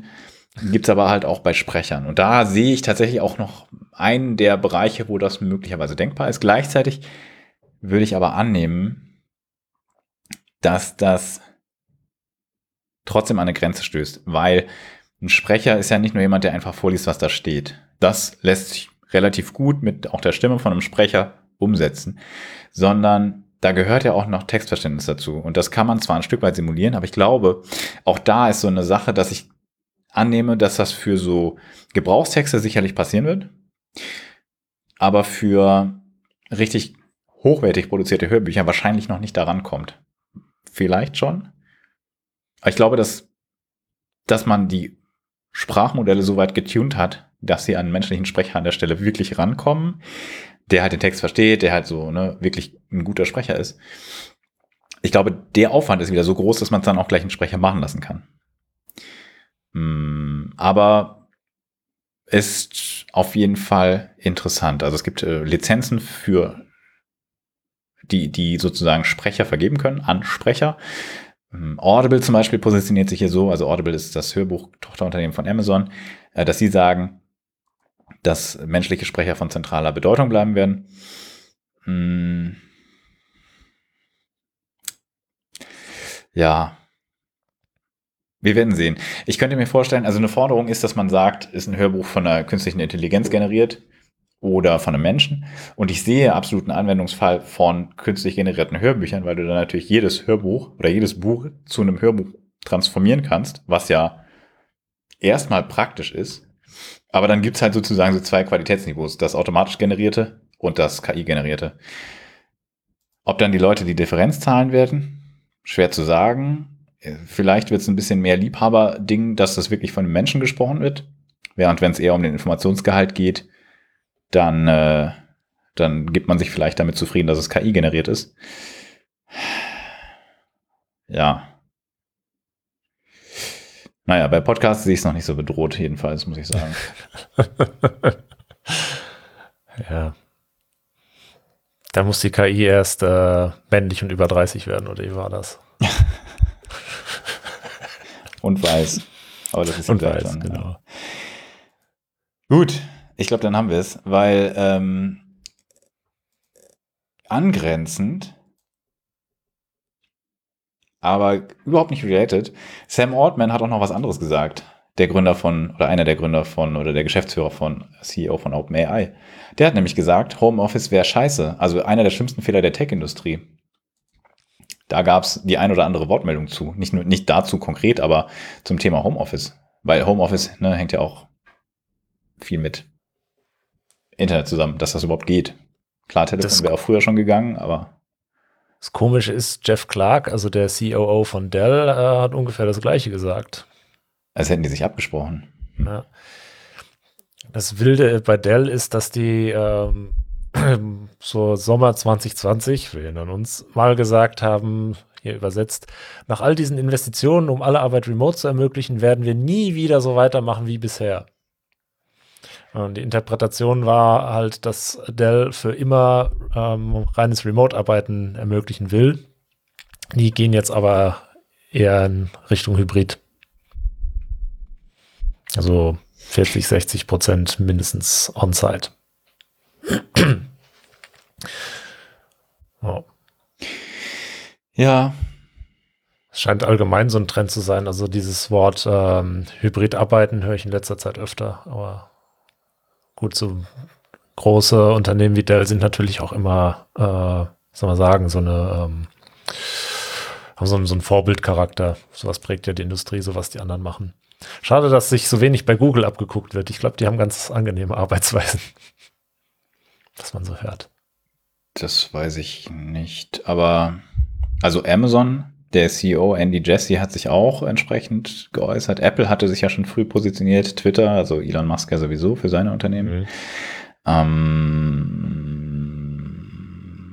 ja, Amazon ab Mai 23 mindestens drei Tage pro Woche im Büro zum Stärken von Zusammenarbeit und Unternehmenskultur. Ich habe das ja im, also letztes, wir haben ja letztes Jahr auch schon mal darüber gesprochen und ich denke, dass es einfach eine Frage ist der, wie soll ich sagen, der Unternehmensphilosophie. Und es wird die eine und die andere geben. Ja, ich, also ich denke, das hat mehr so pragmatische Gründe, nämlich dass viele Manager ähm, damit überfordert sind, reine Remote-Leute zu, ja, zu managen halt, dass die Ko Kommunikation dann doch irgendwie nicht so klappt, wie sie soll, weil die einfach auch hm, teilweise Schwierigkeiten haben, sich darauf einzustellen und irgendwie doch nicht die richtigen Methoden gefunden haben, effizient mit den Leuten zu kommunizieren. Und dann ist es für die wahrscheinlich einfach pragmatischer und einfacher, dafür zu sorgen, dass die Leute oft genug da sind, dass man klassische Meetings wieder haben kann. Ja, ich man würde es nicht allein an den Managern festmachen. Also ich habe einen interessanten Podcast dazu gehört. Hm, von jemandem, der schon lange, also auch schon vor Corona für Remote Work, ähm, ja, darüber geredet hat und das propagiert hat. Mhm. Und du brauchst halt, glaube ich, mehr, also du brauchst, glaube ich, Leute, die eigenständiger arbeiten können. an der Stelle, weil weniger Absprache existiert. Das auf demselben Level zu halten, ist, glaube ich, schwierig. Und ich glaube, dass es einfach Leute gibt, denen das liegt und die das gerne machen wollen. Und für die wird das dann auch funktionieren. Und Leute wie GitLab, also Firmen wie GitLab, setzen auch, glaube ich, genau auf solche Leute dann funktioniert das auch. Aber du wirst, glaube ich, nicht. Also es gibt, glaube ich, genug Leute, für die das nicht passt, die dann entweder nicht gut äh, sich selbst motivieren können. Solche Fälle habe ich äh, im Bekanntenkreis gehört, äh, dass Leute einfach ähm, kein Remote-Job, ja, also in einem Remote-Only-Job nicht klarkamen, obwohl sie ansonsten eigentlich gute Leistung bringen. Ähm, äh, es ist auch eine Frage der, der, der persönlichen Einstellung. Manche Leute, mir zum Beispiel, äh, geht das, glaube ich, so, ich, ich mag das auch, mehr Gesellschaft zu haben.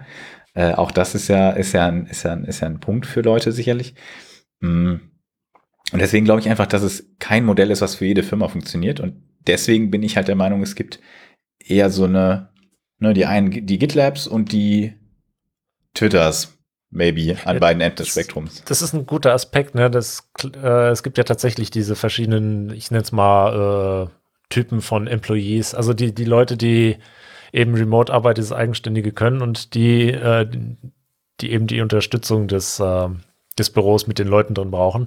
Und wenn du entsprechend dann von vornherein das so konzipiert hast, also zum Beispiel GitLab hat ja entsprechend so gehired, äh, dass da lauter Leute drin sind, die eben reine Remote-Arbeit können und wirklich wollen von Anfang an. Die haben dann auch wollen, dieses ja. Commitment.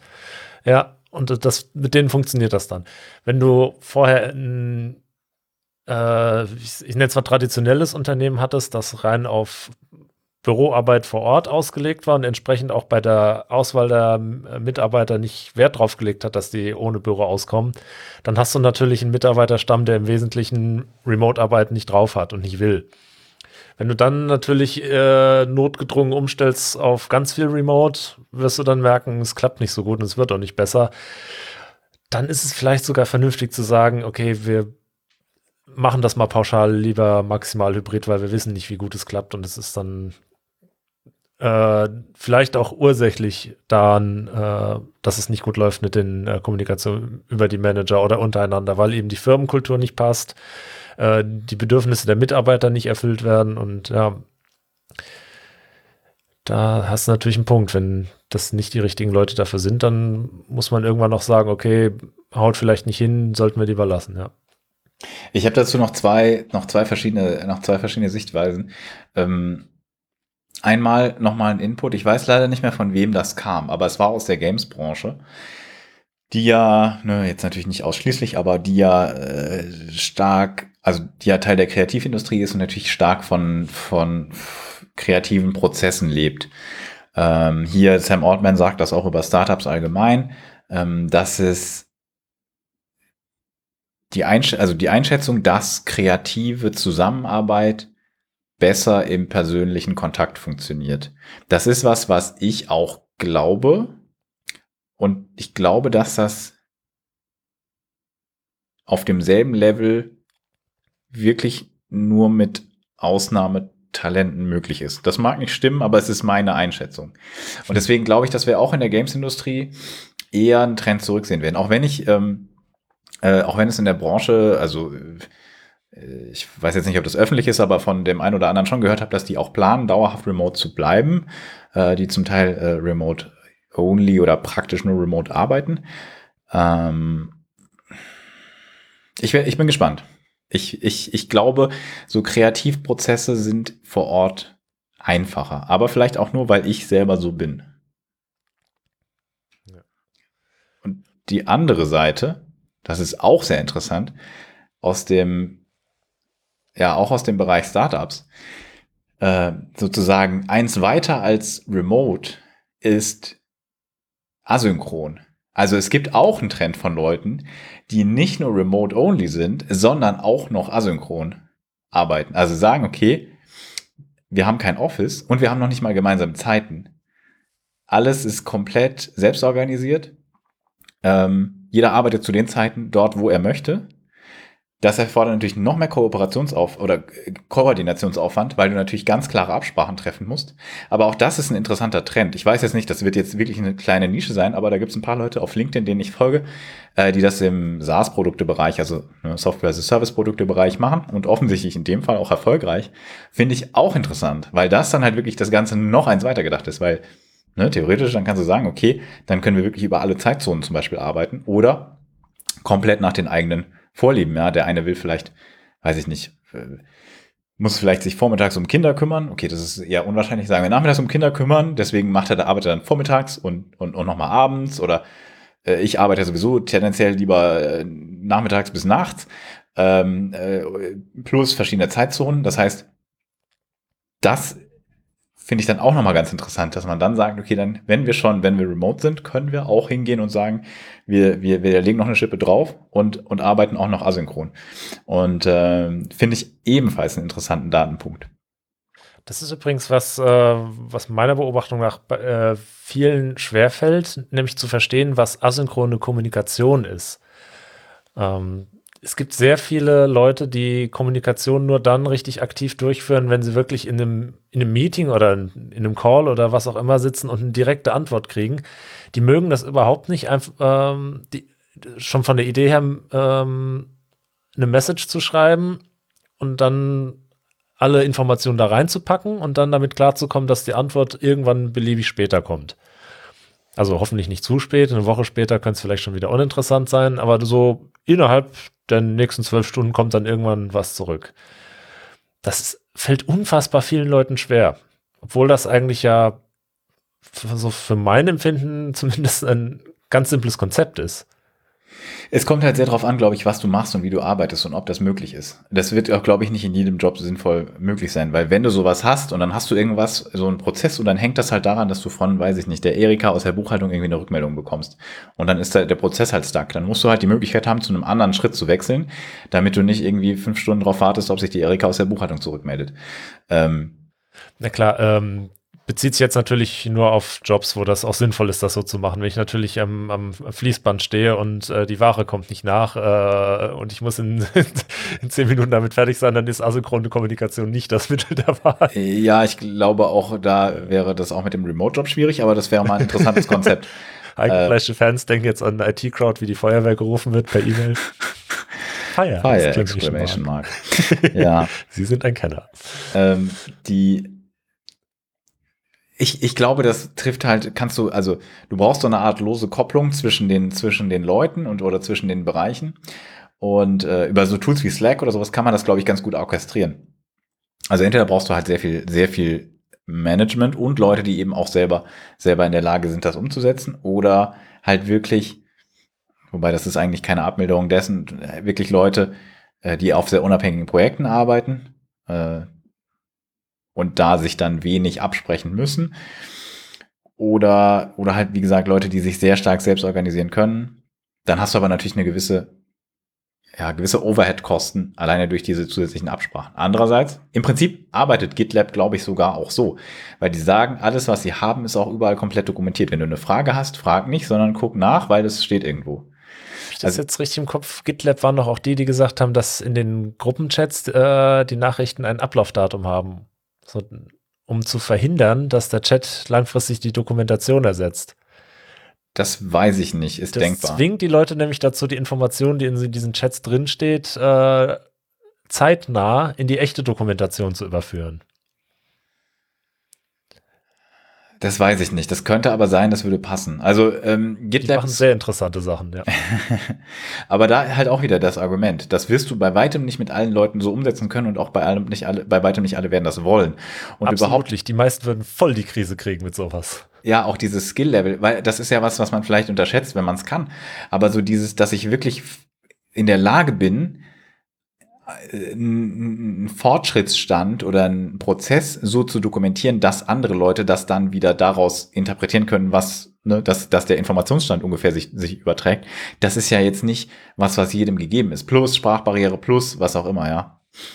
Absolut nicht. Damit kommt man nicht auf die Welt. Das muss man wirklich aktiv lernen und dementsprechend das Unternehmen oder äh, die Vorgesetzten oder wie auch immer müssen das äh, auch vermitteln und müssen klar machen, okay, hier, das, das ist was, daran muss man arbeiten, das muss man erlernen, um hier zu arbeiten. Ja. Ja, deswegen. Ja, mal sehen. Ich glaube, deswegen, ich, ich bin weiterhin der Meinung, dass das so, so ausdifferenziert. Also ein Beispiel, was, was wohl so gemanagt wird, auch wenn da, wir sehen jetzt nur von außen, Feedhive, das ist so ein Social Media, äh, ja, Social Media, ich glaube Scheduling und, und, und äh, äh, Content-Tool äh, von äh, Simon, ich nehme an, Heuberg spricht man ihn aus, ich weiß es nicht. Ähm, nur GitLab eben als, als bekanntes Beispiel. Naja, aber wenn ihr das Ganze weitergedacht sehen wollt, dann schaut euch das an. Aber nur, dass äh, nicht, dass man denkt, äh, wir sehen den Elefanten im Raum nicht. Äh, Hybridarbeit ist natürlich immer noch besser, als komplett 100% gezwungen zu werden, jeden Tag zur Arbeit zu fahren. Allein schon, um äh, Fahrtkosten und somit Ressourcen zu sparen. Das ist richtig, wobei ich auch äh, Untersuchungen gesehen habe, dass die Einsparungen ähm, bei Corona gar nicht unbedingt persistent waren, weil die Leute dann anfangen, mehr Freizeitfahrten zu unternehmen. Aber okay. Mm, ja, okay, gut. Ähm, ja. Aber die, die sind dann aber antizyklisch. Also äh, Freizeitfahrten macht man selten zur Rush Hour. Das zumindest ist wahrscheinlich ein Fall, ja. Ich glaube, im Stau stehen ist ja immer noch die äh, dämlichste Art, Auto zu fahren. Wahrscheinlich. Oder überfüllte U-Bahnen sind äh, oder Züge sind einfach auch die ungesündeste Art, Zug zu fahren. Da sind lauter Leute drin und die atmen aus. I. Ja, gut, wenn die jetzt nicht Corona haben, geht es, glaube ich, noch. Das ist, das, das ist ja das Problem, das haben die manchmal. Ja. Deswegen will man nicht so viele da gleichzeitig haben. Naja, gut. Ähm, ich meine, das wenn wird du jetzt aber auch zu weit, glaube ich. Infrastruktur gleichmäßiger auslassen kannst, ist das natürlich generell nicht sch schlecht. Ich finde ja sowieso, genau. dass die Leute weniger 9 to 5, sondern eher ihrem eigenen Rhythmus folgen sollten. Das würde jetzt aber zu weit führen. Jo. Organisation der Arbeit haben wir, KI haben wir. Was machen wir als nächstes? Oh, so zur Abwechslung ein bisschen Politik, Netzpolitik. Können wir machen. So die Sache, ähm, diese Verlinkungssache, war das, hatten wir es in der letzten oder was die vorletzte Episode? Wir haben mal was davon äh, erzählt hier, dass ähm, Radio Dreieckland mit diesem lustigen Y angeklagt wurde, weil die hatten einen Link auf links unten in die Media. Und ja, das ist jetzt offiziell keine strafbare Unterstützung. Das heißt, der Link ist rechtens, wie äh, schön äh, netzpolitik.org, das, äh, ich weiß nicht, ob das ein Pun werden sollte, aber es ist einer geworden. das ist ein schöner Titel. Stimmt. Ja. Sehr gut. Also alles nochmal gut gegangen, die Leute sind zur Vernunft gekommen, ein Link ist nicht illegal. Ich meine, das dass, dass diese Entscheidung so gefallen ist, ist auf jeden Fall sinnvoll und ähm, beruhigend. Die Durchsuchung macht das aber natürlich nicht rückgängig. Die wahrscheinlich Leute schon als Verstoß gegen die Pressefreiheit sehen werden und meiner Meinung nach auch zu, zu Recht. Recht. Ja. Ähm, das heißt, da sollte, sollten hoffentlich die Leute, die äh, da eine Klatsche bekommen haben, hoffentlich auch das daraus lernen. Das ist ziemlich, ziemlich schwierig. So eine Durchsuchung ist ja, mh, mm, ich glaube, sozusagen aus juristischer Sicht nur, ähm, naja, eine, eine Durchsuchung halt. Aber in der Praxis ist das ja schon was bedrohlich ist, eine extrem unangenehme Situation und fügt insofern auch einen Schaden zu. Ich weiß aber nicht, ob man fürs Durchsuchtwerden dann Schadensersatz verlangen kann.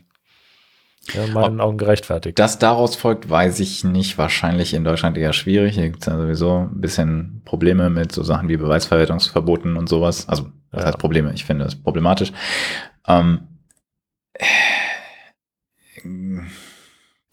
ja, also es gibt auf jeden Fall immer mal wieder Fälle, wo es schon so aussieht, als ob Durchsuchungen eher als Repressions- als als Aufklärungsmaßnahme verwendet wurden. Mm, in diesem Fall könnte man es so sehen, glaube ich. Ja, also halte ich für relativ eindeutig, weil was wollen die denn vor Ort suchen? Ja. es geht um einen Link. Was wollen die mit dem Papierkram oder was wollen die im Büro finden? Der Computer, mit dem der Link gesetzt wurde, Zugangsdaten. Aber ich meine, äh, ja. äh, das, die Frage hat man sich ja auch beim äh, bei äh, ne, 1 Pimmel gestellt, äh, Mr. 1 Pimmel. Ja. Ähm, aus Hamburg. Da haben die gesucht nach einem Pimmel? Ja. Das ergibt keinen Sinn. Vielleicht nach geheim aufgenommenen Nacktfotos von Andy Grote oder sowas. Ich weiß es nicht. Ja. Das ist nicht klar. Falls ihr nicht wisst, worum es geht, ne, Andy Grote, eins Pimmel googeln, dann habt ihr den Fall. Ja, wo, wo, wobei ja nicht nur die äh, eine Hausdurchsuchung stattgefunden hat, sondern mühsam Aufkleber weggekratzt wurden, weil dieses Zitat von wegen eins Pimmel äh, wurde dann ja quer durch die Stadt geklebt und dann eben für viel Geld von den äh, Ordnungshütern wieder runtergemacht. Ähm, Hashtag Pimmelgate. Ja, Genau. ja, ich meine, wilde Sache. manche Leute müssen sich richtig bemühen, um sich lächer lächerlich zu machen und das hat Andi Grote, glaube ich, ganz gut hingekriegt. Hätte er das nicht gemacht, hätte ich nie von diesem Tweet erfahren. Das wäre doch, wär mir doch am, am Pimmel vorbeigegangen. Wirklich. Äh, gut, ich meine, Barbara Streisand hat äh, irgendwie Ja. vielleicht nicht angerufen, um ihn zu warnen. Hätte sie vielleicht mal machen können. Ja. Ne? Aber nur so viel zum, zum Thema, sind Hausdurchsuchungen, so, dienen die immer der Wahrheitsfindung oder der Auffindung von Beweisen oder ist es vielleicht auch manchmal eher zur Einschüchterung, Einschüchterung gemeint? Ah, mm, ah, mm, mm, mm. Naja, wir, ich bin's, ich, ich sehe da schon Probleme bei rechtsstaatlichen, äh, ja, auf der, auf der Rechtsstaatsskala. Also äh, auf dem, in dem Artikel von Netzpolitik.org ähm, steht dann, dass die Staatsanwaltschaft Karlsruhe das äh, dann unter anderem mit einem, einer möglichen Straftat nach Paragraph 85 äh, gerechtfertigt hat. Für, Paragraph 85 laut de jure ist das äh, ein Verstoß gegen ein Vereinigungsverbot. Also dass sie damit irgendwie, tja, eine illegale Vereinigung gegründet hätten. Ist das, bezieht sich das nicht darauf, dass die in die links unten in die Media als Vereinigung, völlig paradox hatten wir das berichtet, ähm, also die haben ja links unten Punkt in die Media als Verein gelabelt und den dann nach dem Vereinsverbotsdings äh, verboten, was ja schon damals angegriffen wurde und als hm, rechtlich grenzwertig gesehen wurde. Vielleicht bezieht sich das einfach darauf, dass das sozusagen daraus folgte, dass du deswegen darauf nicht verlinken darfst, weil du damit, weiß ich nicht, dieser illegalen Vereinigung Vorschub leistest. Geilerweise, und ich meine damit ähm, nicht positiv, äh, wurde ja die Klage gegen diese Einstufung abgewiesen. Ich bin mir jetzt nicht sicher, auf welcher Ebene, weil eben in der Klage nicht als Vereinigung geklagt wurde, die man ja nicht Ja. ist, nach Meinung der Kläger. Das ist also, hm, also äh, Rechtsstaat, äh, das geht besser. Ein, einer der nächsten Sätze ist, ist auch toll. Äh, du erstmal, sorry. Wenn man hier fragwürdige Entscheidungen trifft, sollte man die wenigstens kontrollieren lassen und nicht wegen Formfehlern, die halt irgendwie nach der, also, ne, die sozusagen sich der, sich die Logik des Problems zu eigen machen, äh, von vornherein abbügeln. Das halte ich für sehr, sehr fragwürdig. Das macht auch keinen Vertrauen. Ja. Die, diese zwei Sätze hier sind toll. JournalistInnen machen sich in der Regel nicht strafbar, wenn sie im Rahmen der Berichterstattung auf rechtlich umstrittene Websites verlinken würden. Das Landgericht ziehe zudem in Zweifel, ob der verbotene Verein links unten Punkt in die Media überhaupt noch existiert. Ein nicht mehr existenter Verein könne auch nicht unterstützt werden. Mhm. Äh, toller Artikel. Also gut geschrieben, also nur inhaltlich halt eben das, was es, über das, was es berichtet, schon sehr schmerzhaft. Äh, ja. Ja. Wir, wir verlinken da Dinge, dann könnt ihr euch selber ein Bild davon machen. Ähm ja. Naja, ich glaube, dass, wir, dass man da, ich sag mal, gerichtsseitig und staatsanwaltschaftsseitig weniger Angriffsfläche bieten könnte. ja. Und auch gegenüber NGOs wie ja, Transparency International und, und, und so, Reporter ohne Grenzen, müsste man jetzt nicht diese Flanke aufmachen, wenn man jetzt, ne? Ja, das kommt sowieso nicht gut. Jo. Netzpolitik immer gutes Thema. Mm, Ja. Wir haben noch ein paar, ich glaube, das machen wir aber eher in den Kurzmeldungen. Das sind nämlich alles keine großen Sachen.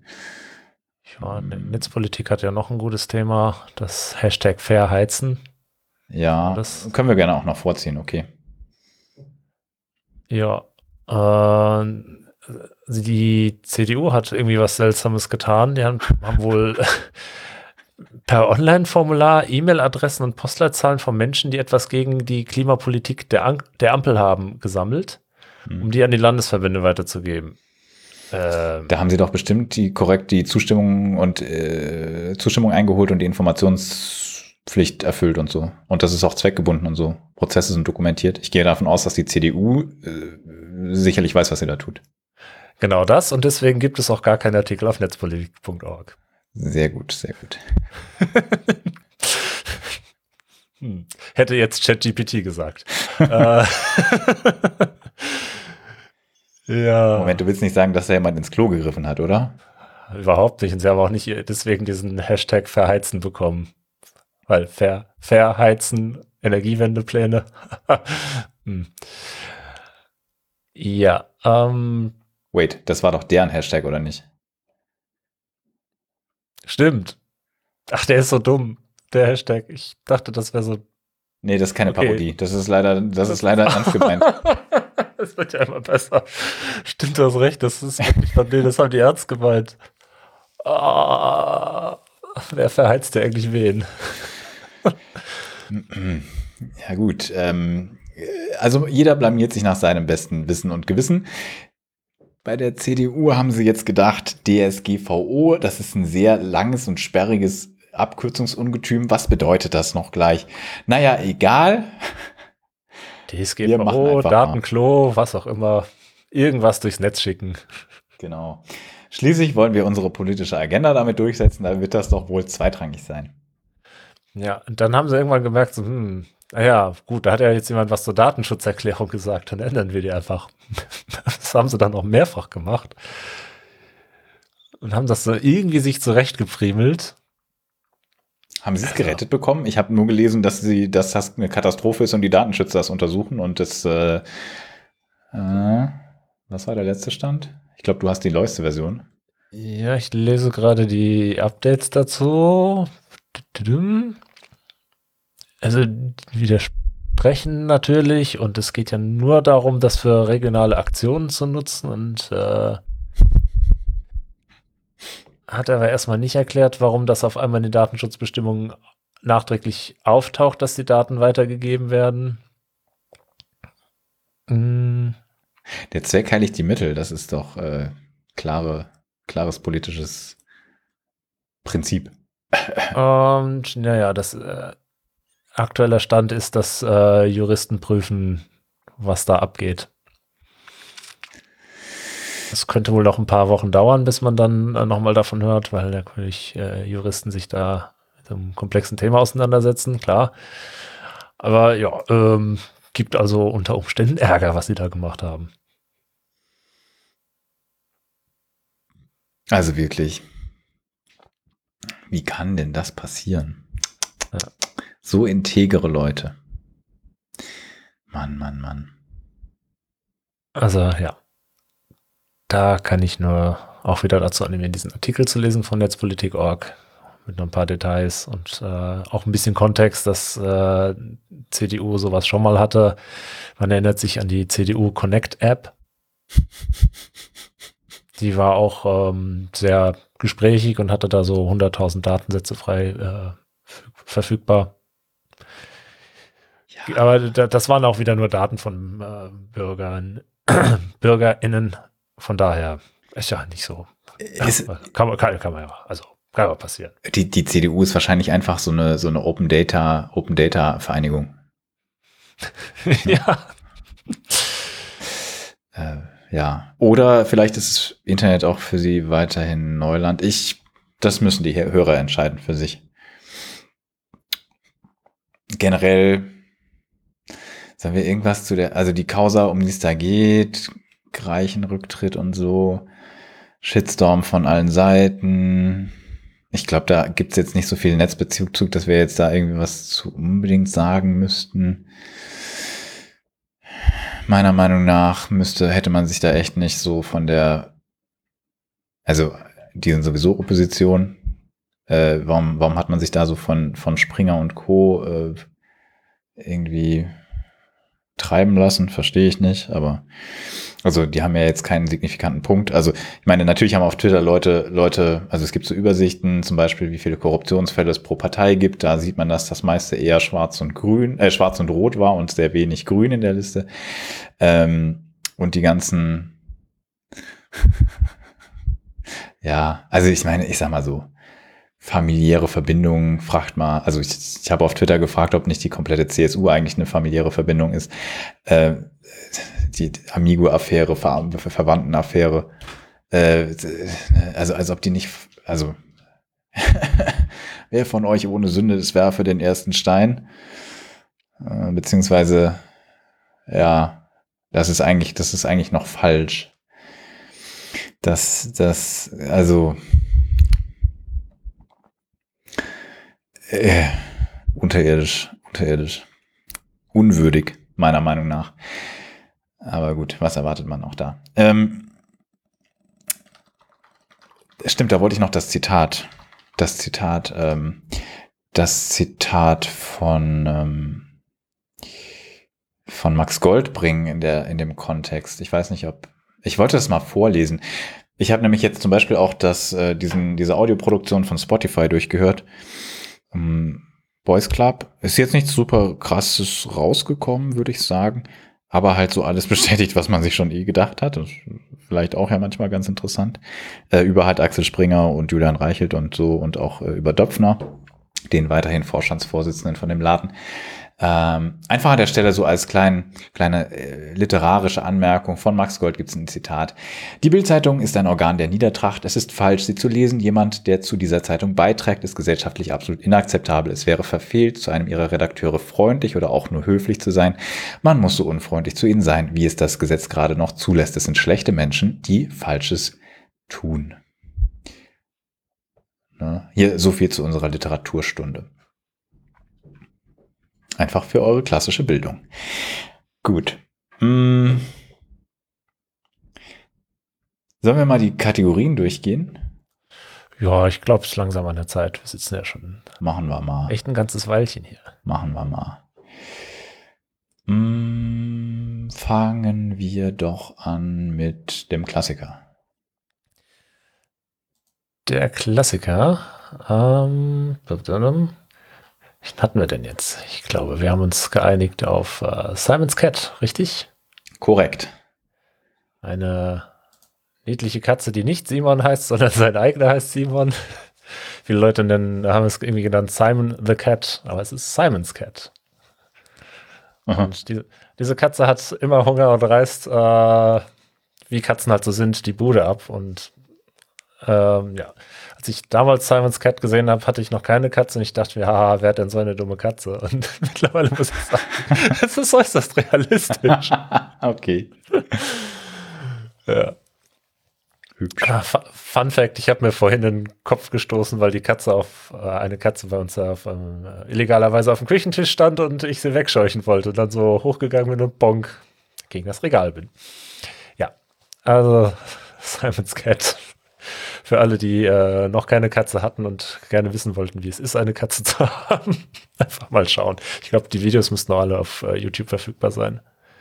Äh, zwischenzeitlich wurde, glaube ich, die Produktion nochmal aufgenommen. War das von Disney oder so? Das weiß ich nicht. Das ist irgendwie ein bisschen anders geworden. Also, äh, ja, Opa erzählt vom Krieg. Früher war alles besser. Jetzt muss ich gerade das mal googeln. Dann, wann war denn das, äh, dass man das so einordnen kann? Äh, die, die Originale, 2008 fing das an. Okay. Meinst du das? Ja, oh, das ist ja ein fließender Übergang. Bis 2018 laut äh, Wikipedia. Interessant. Mhm die, die inoffizielle Anforderung für einen Webklassiker ist äh, bei uns ja, dass er mindestens zehn Jahre alt sein muss. Das heißt, 2008 ist absolut qualifiziert. Wenn es halt andauert, das ist ja kein Problem. Aber mh, hm, ich glaube, ganz viele Leute kennen das. Zumindest so. Das wusste ich gar nicht. Das wurde mit Adobe Flash gemacht. Auch das wundert mich nicht damals. Damals war ja, das noch relevant. Ich, ich, ich hatte echt gedacht, das wäre irgendwie so ein bisschen handgezeichnet oder so ähnlich. Huh. Naja, das widerspricht sich ja nicht. Achso. Ja, okay, hast recht. The pictures are hand-drawn electronically using an A4 size Wacom Intuos 3 Graphics Tablet. Also insofern schon, steht laut Wikipedia, steht auf Wikipedia. Ja, sehr, sehr schön, sehr cool. Schaut euch das an. Also es gibt auch Comicbooks und so. Ne? Und äh, genau, wie gesagt, äh, präferiert die älteren Folgen. früher war die besser. Die OG, ja, früher war alles besser. Die OG-Folgen. Ja. Dann nehmen wir doch den Podcast. Der Podcast ist, ähm, ich habe das, äh, als ich im, wir haben im Vorgespräch diesmal alles durchgesprochen, manchmal machen wir das nicht. habe ich erläutert, weshalb ich diesen Podcast nehme. Es ist schon wieder eine öffentlich-rechtliche Produktion. Ich will davon wieder ein bisschen wegkommen, aber man muss halt sagen, dass die relativ viele Podcasts machen und ne, es ist ja, ähm, also nicht generell was gegen öffentlich-rechtliche. Die haben nur einen gewissen Wettbewerbsvorteil, deswegen will ich die nicht zu sehr hier featuren, weil die finden sie, die finden auch selber ihre ihre ihre, ihre Audience. Das ist jetzt eher der Service für euch, weil ich finde es richtig cool. Ich habe früher, als ich klein war, auf Kassetten Aufnahmen von Radiohörspielen, in der Regel manchmal Sci-Fi, aber vielfach Kriminalhörspiele. Äh, irgendwie so was äh, irgendwie das irgendwie Studio 13 das Studio für Kriminalisten irgendwie war so war so was da zum Teil so zur Einleitung kam ne von öffentlich-rechtlichen äh, Sendern die ich weiß nicht ob man die irgendwo kaufen kann ob es die online gibt aber was es gibt ist von Bremen 2 in der Audiothek, aber natürlich auch als RSS-Feed glücklicherweise. Mm, der Podcast Gaslicht, Krimi-Podcast mit Bastian Pasewka. Jetzt, was hat Bastian Pasewka damit, damit zu tun? So genau weiß ich es nicht. Er präsentiert das halt irgendwie. Es sind aber immer so volle Folgen. Also ich glaube, er sagt am Anfang und wahrscheinlich am Ende noch mal was dazu. Ähm, volle Folgen von, von ebenso klassischen Hörspielen. Ähm, eins, was ich hier gefunden habe, das will ich auch konkret verlinken, weil das kenne ich wirklich im Original noch. Gaslicht Übrigens, daher kommt, also nicht von dem Hörspiel, aber das ist, glaube ich, eine Hörspieladaption von einem Bühnenstück und daher kommt der Begriff Gaslighting für sozusagen Leute durch, äh, ja, äh, ne, wenn du, wenn du sagst zum Beispiel, ja, das ist gar nicht so, wie du das wahrgenommen hast oder ähm, das und das und das ist gar nicht passiert. Äh, also, dass du sozusagen Leuten falsche Sachen einredest, das nennt man Gaslighting, das ist was, was immer mal wieder auch in den Medien auftaucht.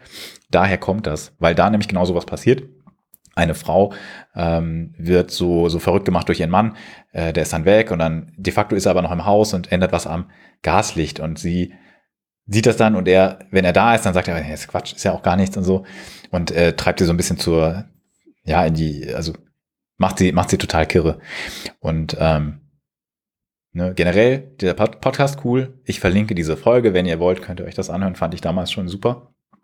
Ähm, ja, Wer sowas mag, wie gesagt, es sind Hörspiele, es sind klassische Hörspiele. Äh, für den ist das, glaube ich, ein ganz cooles, ganz cooler Feed, ein ganz cooler Podcast. Jo.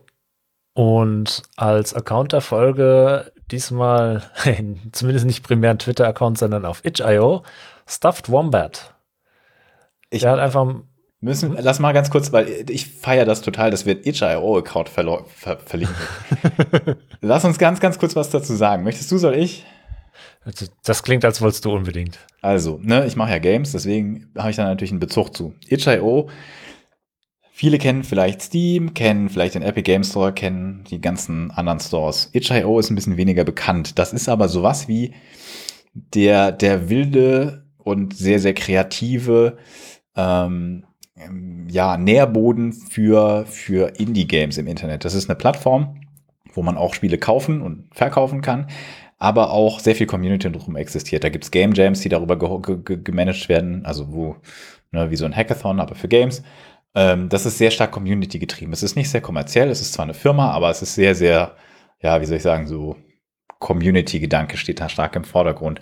Und man kann aber mh, hm, es ist jetzt nicht im klassischen Sinne Social Media, aber man kann halt, äh, wenn man zum Beispiel nach Endarian Games schaut, dann habe hab ich da, glaube ich, momentan drei Spiele, eins zum Kaufen, eins bei einem Game Jam und das dritte weiß ich jetzt gar nicht.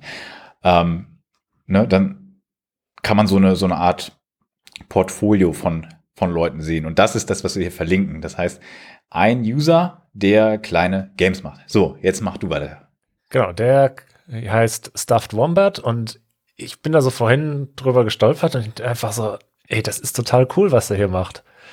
Einfach so, so kleine Spiele, die äh, so diesen tollen Pick-up-and-Play-Effekt haben und innovativ sind und nicht zu komplex. Ich mag sowas.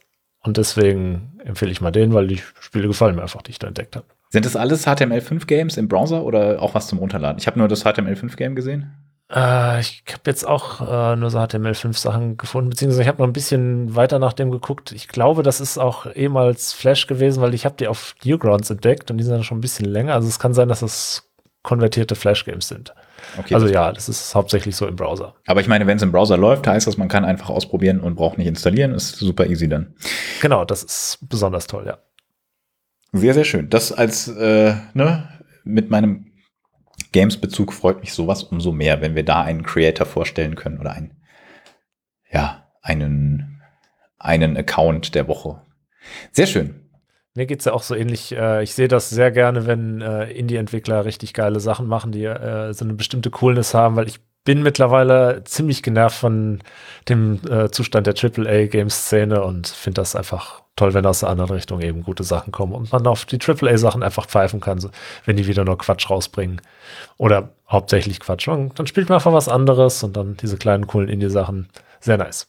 AAA zur Erklärung vielleicht so die, die Top-Produktionen, die sehr, sehr viel Budget haben, aber und eine sehr große Zielgruppe erreichen müssen, weil die halt sehr teuer sind. Ja.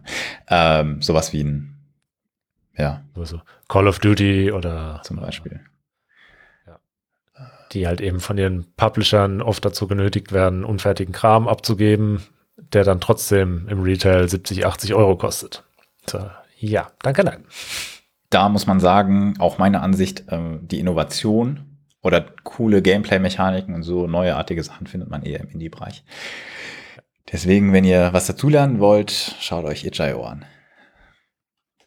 Und weniger, weiß ich nicht, die Topseller. Gut, die Kurzmeldung würde ich dann einleiten. Ähm. Ja. Dann äh, gibt es ja zum Beispiel diesen Typen, der da so ein bisschen aus dem Flugzeug gesprungen ist. das ja gerade einordnen. Äh, wann war das? Wann hat er das gemacht? Äh, weil die Meldung dazu, dass er Ah, es gab, das war am 14, 24. November 2021 ist Jake, Trevor Jacob äh, aus einem Flugzeug gesprungen und hat das äh, crashen lassen. Ja, und jetzt der Vorwurf, das hat er gemacht, um mehr Follower für seinen YouTube-Kanal zu gewinnen. Ähm, das ist halt auch dann auf mehrere Arten illegal, hat wohl auch dann zusätzlich noch Beweismaterial vernichtet. Also er ist dann, hat sich ja erstmal retten lassen, weil er ist natürlich, wenn man aus so einem Flugzeug äh, sonst wohin abspringt, ich glaube mit Fallschirm, ja, ähm, muss man sich natürlich erstmal bergen lassen und dann, ja, ist er dann zu dem Wrack hin und hat Beweismaterial vernichtet hinterher. Also das ist auch nochmal verboten, ne, weil Be Behinderung von Ermittlungen und so. Da ist gerade die Rede von einer Haftstrafe von bis zu 20 Jahren in einem Bundesgefängnis. Äh, also USA, Bundesgefängnis, wer ist das auf Englisch? Äh, ihr wisst schon, was gemeint ist. Federal Prison, aber warum ist es, also. Ja, ähm, das sind nicht so rosige Aussichten dafür, dass er eigentlich so sein, seinen YouTube-Kanal auf äh, innovative Art pushen wollte. Achso, und äh, eine Viertelmillion Dollar Geldstrafe eventuell auch noch. Autsch. Ja, da ist er jetzt vor Gericht. Bald. Ja, also wenn ihr äh, Content Creator, YouTuber seid, dann äh, mal lieber nicht in den USA einen Flugzeugabsturz faken, das könnte teuer werden. Ja. I crashed my airplane heißt das Video und hat 3,6 Millionen Views. Hm. Ich glaube, es wäre unethisch, das zu verlinken, oder? Ich weiß nicht. Mm, keine Ahnung, wir können den Artikel verlinken, wo es verlinkt ist. Andererseits, wenn die in der Berichterstattung drauf verlinken, können wir es auch verlinken. Keine Ahnung. Na gut. Wir gucken, schaut in die Show. Nicht, dass unsere Follower dann äh, dadurch das auf 5 Millionen bringen. naja, dann müsste es jeder anklicken. Also, egal. Die Click-Through-Rate ist bestimmt geringer. Anyway. Ah. Ähm, ach so, äh, ich habe eben noch ganz vergessen, das ist jetzt zwar kein großes Thema, weil es jetzt nicht direkt Bezug zu uns hat, Aber OMR war. Kennst du OMR? OMR? OMR Festival eigentlich war. OMR startete mal als Online-Marketing-Rockstars, war eigentlich eine Konferenz. Es gibt inzwischen aber auch so Lerninhalte, einen Podcast, alles Mögliche. Und auch noch andere Services von dem Unternehmen, die nicht, äh, nicht direkt OMR heißen, glaube ich. OMR Reviews doch schon. Podstars ist ein Podcast-Label von denen. Äh, ich glaube, das läuft unter nur Podstars. Anyway. Ähm, also auch ein cooler Unternehmer dahinter, Philipp Westermeier und sein Team, die machen coole Sachen, meiner Meinung nach. Da gibt es eine gewisse Kontroverse. Es gibt Leute, die das kacke finden auf Social Media. Das gibt es aber wahrscheinlich immer. Ähm, manchen ist es zu overhype, manchen ist es irgendwie unverantwortlich. Letztes Jahr war vor allem unverantwortlich wegen Corona. Dieses Jahr weiß ich jetzt gar nicht, was der zentrale Vorwurf war. Ich glaube, dass es ein bisschen inhaltsleer ist und eher so Klatschveranstaltungen wäre.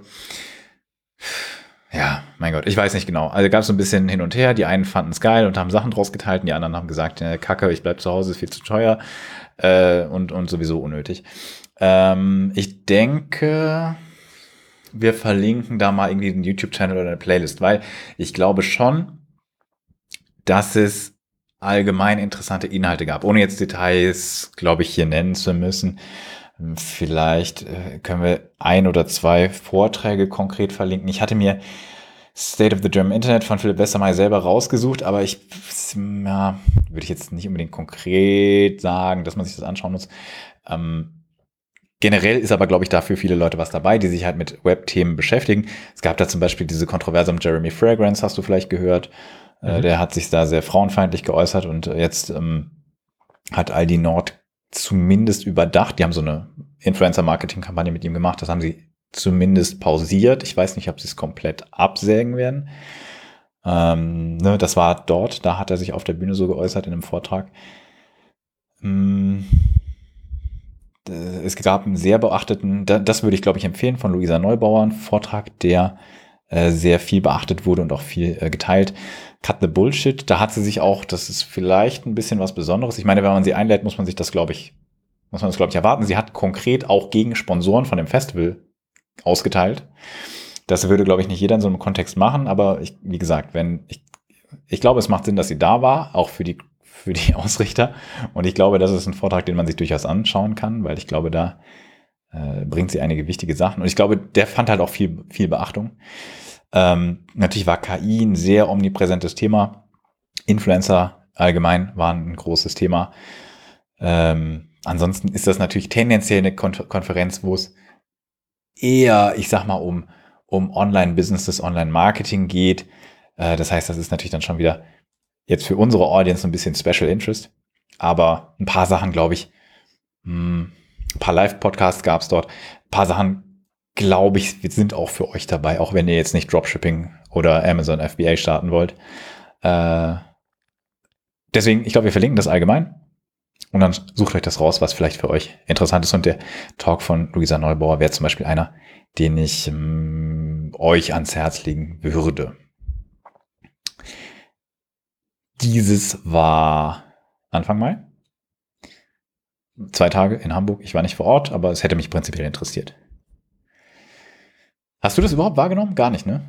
Nee, nee. Es ist immer ganz witzig, wie es so ganz getrennte, getrennte, ja, Bubbles. Irgendwie klingt es immer noch doof. Ganz getrennte mh, mm, Sicht, Sichten auf das Internet gibt. Genauso wie mehrere Leute, haben wir auch schon mehrfach gesagt, mehrere Leute von sich sagen oder von anderen Leuten sagen, und zwar von unterschiedlichen, dass sie Podcasts in Deutschland etabliert hätten. So, äh, ja. ja. Für ja. mich war das Annik Rubens und äh, Tim Pritloff und Konsorten und Leute wie Holger Klein und Tobi Bayer und so. Und nicht, äh, zum Beispiel nicht Philipp Westermeier. Die haben erst viel später angefangen. Und auch nicht, äh, weiß ich nicht, nicht äh, Podimo oder so. Naja. Äh, kleines Update zu Twitter. Unser ja. Vogelnetzwerk. Twitter kriegt äh, neuen Chef. Ach so, ja. Oder eine Chefin-Marionette, das ist noch nicht ganz kraus. Also, Linda Jaccarino, ist, glaube ich, hoffentlich die Aussprache, wurde verkauft, also sowohl von den Medien als auch wahrscheinlich von Twitter selber als Antithese zu Musk. Ähm, welche Freiheiten sie da haben wird, werden wir sehen. Sie kommt von ähm, einer, Moment, ich muss gerade gucken, NBA, nee, wie, äh, nicht, nicht mehr NBA, wie heißt das? Ähm, ja, warum steht das hier jetzt nicht? Jedenfalls kommt sie von einer Firma, die werbefinanziert ist, irgendeine, irgendein Fernsehnetzwerk. NBC Universal, genau, sorry. Sie leitete die globale Werbeabteilung von NBC Universal, hat auch in der Politik schon, schon Kampagnen betreut, äh, sowohl die Corona-Impfkampagne als auch aber, glaube ich, irgendwas mit Trump. Ähm, genau, sie war in seinem Rat für Sport, Fitness und Ernährung, ist eine ausgewiesene Werbevermarkterin, Werbeexpertin. Und als solche natürlich prinzipiell keine schlechte Besetzung für Twitter, weil Twitter hat ein großes Problem mit seinen Werbekunden, weil es ist ein Stück weit selbst gemacht. Natürlich kann man da, könnte man da immer noch was verbessern, aber ich sag mal, Elon Musk war da jetzt nicht gerade hilfreich in der Richtung. Wir haben ja darüber berichtet, einige der Werbekunden sind abgesprungen wegen seiner Statements, wegen der erratischen Politik dort, wegen Freischaltung von irgendwelchen Extremisten, solche Sachen. Sie wird das wahrscheinlich ein Stück weit zurückrollen. Die Frage ist halt, ihm gehört der Laden und er wird da auch weiter für das Produkt und die Weiterentwicklung verantwortlich sein. Und dann ist die Frage, wenn sie sozusagen unter ihm als Besitzer und über ihm als Head Product, wie auch immer, operieren muss, wie viel Gestaltungsmacht sie haben wird und ob wir unser altes Twitter zurückbekommen oder ob das eher so ein eigentlich more of the same, aber sie verkauft es besser an Werbekunden wird. Das werden wir sehen müssen. Ja. Es ist aber, glaube ich, auf jeden Fall eine Verbesserung. Also so ist nicht. Ich habe übrigens Twitter Blue gecancelt. War scheiße. Ne, ich habe das ja ausprobiert, habe ich ja erzählt. Aber äh, nett, dass, uns, dass du es für uns äh, getestet hast. Gerne, gerne. Irgendeiner muss es ja machen. Äh, und, ja, muss, äh, ja. und ich, ich äh, habe mich nicht getraut. Nein.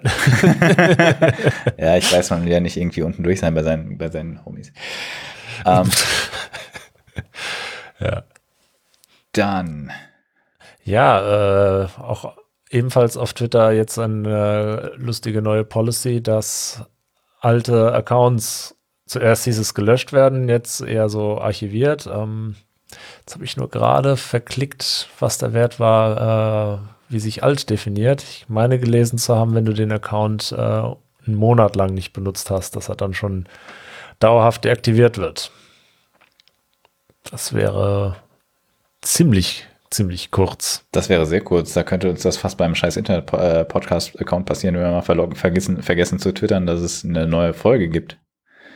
Ja, also fand ich schon ein bisschen sehr seltsam. Ähm, ich glaube, das ist noch nicht raus, diese Änderung. Oder noch nicht drin.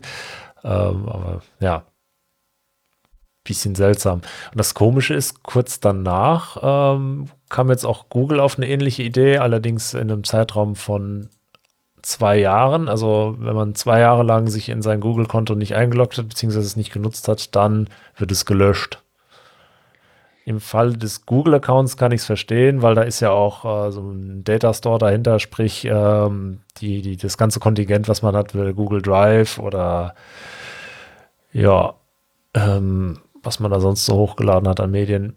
Ähm, was mich ein bisschen wundert, ist da, ähm, Google-Account ist ja unter anderem auch gleichzeitig ein YouTube-Account. Verschwinden dann auch die Videos, die man unter diesem Account hochgeladen hat? Hm. Das kann ich. Ne, ja, okay, gute Frage. Ja, ich glaube, das ist gar nicht so unüblich, dass Leute vor, ich sag mal, zehn Jahren was auf YouTube hochgeladen haben. Der Account wurde dann zu einem Google-Account, wenn das noch keiner war. Ich bin mir nicht ganz sicher, gerade wann die äh, Übernahme war sondern die, die Videos sind jetzt einfach da und aggregieren halt ihre Klicks, werden also regelmäßig angeschaut und die würden dann ja, glaube ich, auch alle verschwinden, wenn die mit so inaktiven Accounts dann verknüpft sind. Ich hoffe mal nicht. Möglicherweise. Es könnte natürlich auch sein, dass sie hm, stattdessen einfach dann quasi also das Video noch da lassen und einfach nur den User sozusagen nicht mehr als Kanal haben, sondern nur noch so als archivierten. Nutzer. Aber das ist schwierig. Ich weiß nicht, ob das legal ist. Also wenn der, wenn der Account, ist ja wirklich von Account-Löschung die Rede. Es könnte natürlich auch sein, dass sie nur welche entfernen, die keine eigenen YouTube-Videos haben. Maybe reicht ihnen das als Aktivität. Also zumindest wenn die in den letzten drei Jahren mal aufgerufen wurden oder sowas.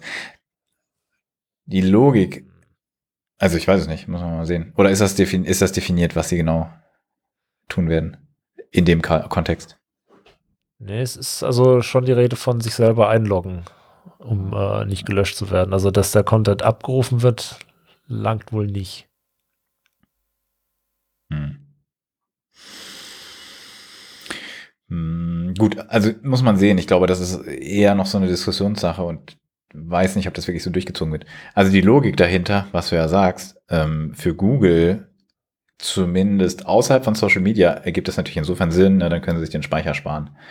Ähm, ja. Also sofern sie da sparen wollen, ein bisschen Kostendruck hat selbst Google, auch wenn die das jetzt noch nicht so übertrieben stark merken.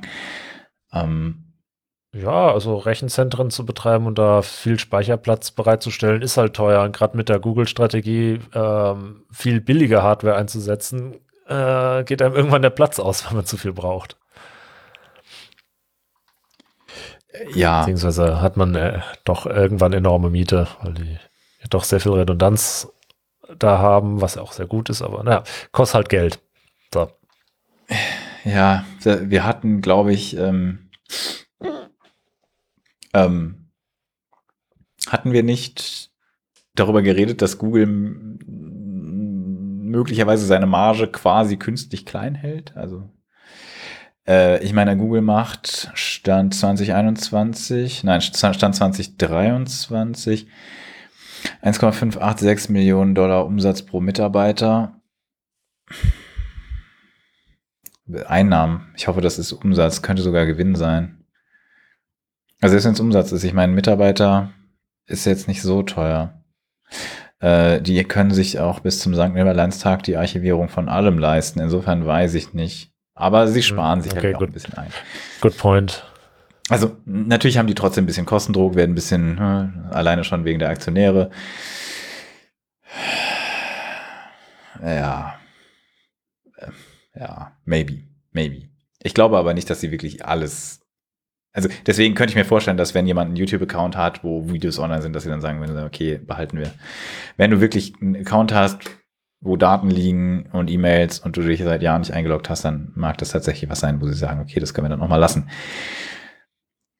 Äh, umgekehrt bei Social Media Unternehmen, hm, Bots zu entfernen ist natürlich das eine, aber Nutzer zu entfernen ist in aller Regel kein sinnvoller Move. Auch nicht für YouTube, weil du für Werbekunden und zum Teil natürlich auch für Börsenbewertungen, das ist bei Twitter nicht mehr so relevant, aber andererseits eine Bewertung gibt's auch da, wenn es darum geht, ähm, zum Beispiel Kapital aufzunehmen. Ähm, da ist die Anzahl der Nutzer, und das beinhaltet auch Karteileichen, äh, durchaus ein interessantes Maß was da angelegt wird. Und das heißt, dass das Interesse klassisch eigentlich nicht so groß ist, dass du Karteileichen rausschmeißt. Auch nicht bei Facebook, auch nicht bei, ne, bei Instagram, bei keinem. Ja, gut, bei Twitter war ja ab und zu der Vorwurf im Raum, dass die meisten User Karteileichen und Bots sind. Tendenziell würde ich sagen, dass es nicht unattraktiv ist, ein paar plausibel abstreitbare Bots und Karteileichen zu unterhalten. Ja. Also. Aber das kann dann taktisch interessant sein, zu sagen, ja, okay, da tun wir was gegen. Ja, ja, natürlich, das würdest du schon das sagen. Kann dann vielleicht, weiß ich nicht, den Aktienkurs hochtreiben oder so, weil man sieht, ah, die tun was, die verbessern sich. Ja, aber es darf dann nicht zu viele treffen. Also deswegen, ja, mhm. mal sehen. Ja, aber, aber User, also ja, hm, nur weil die ein bisschen inaktiv waren und dafür dann Content vernichten, hm, das könnten ja auch Assets sein, auf denen man rumrechnen kann. Deswegen ich. Ja, hm, es ist, erklärt sich so nicht. Das, nee. Es ist nicht unbedingt eine naheliegende Sache, ja. Wir werden sehen. Ich könnte mir vorstellen, dass das eine Ankündigung ist und man mal gucken wollte, was passiert und dann passiert nicht viel. Das macht YouTube ja gerne mal was ausprobieren und gucken, wie ist die Reaktion, wie krass ist der Shitstorm. Genauso wie sie letztens ja die äh, für ein paar User die Meldungen aktiviert haben. Nee, du hast einen Werbeblocker. So Experimente, die gucken, wie kommt das in den, äh, wie ist die Rezeption? Äh, sind die Leute damit extrem unglücklich oder nehmen die das einfach hin? Und dann verschwindet das auch wieder. Außer das Ergebnis ist überraschend gut. So, hm, okay, Leute haben den Werbeblocker tatsächlich ausgemacht. Mensch, sind die doof, das kriegen jetzt alle. Ja, wird man sehen. Ich glaube, also natürlich, ne, ist es gibt ja auch diesen YouTube Premium Service, den wollen sie sicherlich auch pushen, weil das dann wahrscheinlich doch nochmal mehr bringt, als wenn du Werbe, ähm, ja. Werbegenießer bist. Aber solange das irgendwie teurer ist als Netflix, glaube ich da nicht dran. Ich meine, man kann natürlich auch durchaus sagen, okay, ich will Creator unterstützen. Wenn ich schon nicht das kaufe, dann äh, lasse ich wenigstens Werbung an. Ja, ich kann verstehen, dass sie was gegen Werbeblocker haben. Mhm. Andererseits, ja, muss man halt überlegen. Werbung war immer schon ein dämliches Geschäftsmodell und das finden die immer wieder aufs Neue heraus.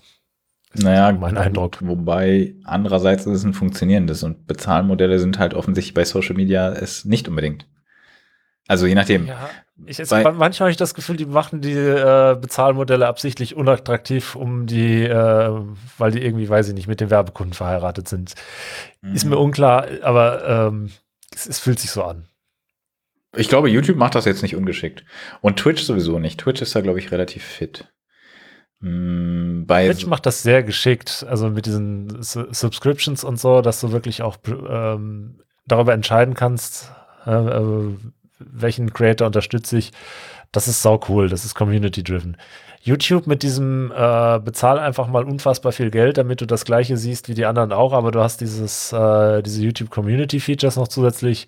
Äh, Nee, du hast aber keine Werbung, oder? Also jedenfalls keine Werbung, auf Placements. Genau. Ja, aber keine ja. Werbung ist halt schon ein gewisses Feature. Wenn du genug Geld hast, dann, ich habe schon von durchaus von, von einigen Leuten gehört, die gesagt haben, okay, fuck it, die 10, 12 Euro im Monat zahle ich und dann äh, habe ich aber nicht die nervige Werbung. In den Apps ist das auch durchaus ein Argument. Auf der ah, Webseite okay. kann man, kann man ja entscheiden. Ja, aber ich meine, viele Leute werden es auf dem Tablet oder auf dem Telefon benutzen. Also und wenn du jetzt ein iPhone hast, äh, hast du auch keine andere Möglichkeit. Auf Android kann man zumindest theoretisch. Ah, Ach ja, okay, Apple-Leute, ja. Okay, Entschuldigung, ich wollte, ich, ich dachte gerade, hä, NewPipe funktioniert doch immer noch. Was wollen die denn? Die Apple, die Apple-Leute sind auch die äh, Reicheren. Die, können sich dann zwar vielleicht eher, eher leisten. Nee, du kannst auch im, im, im Firefox zumindest kannst du auf Mobile, kannst du Add-ons installieren, äh, was generell sehr geil ist. Und ähm, dann kannst du natürlich theoretisch auch einen Adblocker installieren, ja. wenn du das wolltest. Mm, das geht auf iOS nicht, zumindest bislang, weil es gibt ja keine anderen Browser und deswegen. Es gibt ja gar keinen echten Firefox. Korrekt, aber das könnte ja kommen, haben wir ja gesagt. Werden uh, wir sehen. Da, dann ist YouTube pleite. Dann haben sie verloren. Nein, nein, nein. Apple-Leute sind auch nicht die, die sich dann Firefox installieren, dann Add-on installieren und dann über Firefox äh, YouTube-Videos gucken. Ich glaube, das ist, das wird jetzt auch nicht passieren. Ja, jetzt, du siehst das zu hart. Es gibt auch technikaffine Leute mit einem iPhone. Ja, schon. Dieses unterschwellige Bashing immer. Hallo? War das unterschwellig? Entschuldigung. Es sollte unterschwellig werden, ja. Nein, nein, nein. Alles, alles gut, alles gut. Benutzt die Telefone und Endgeräte, die ihr möchtet.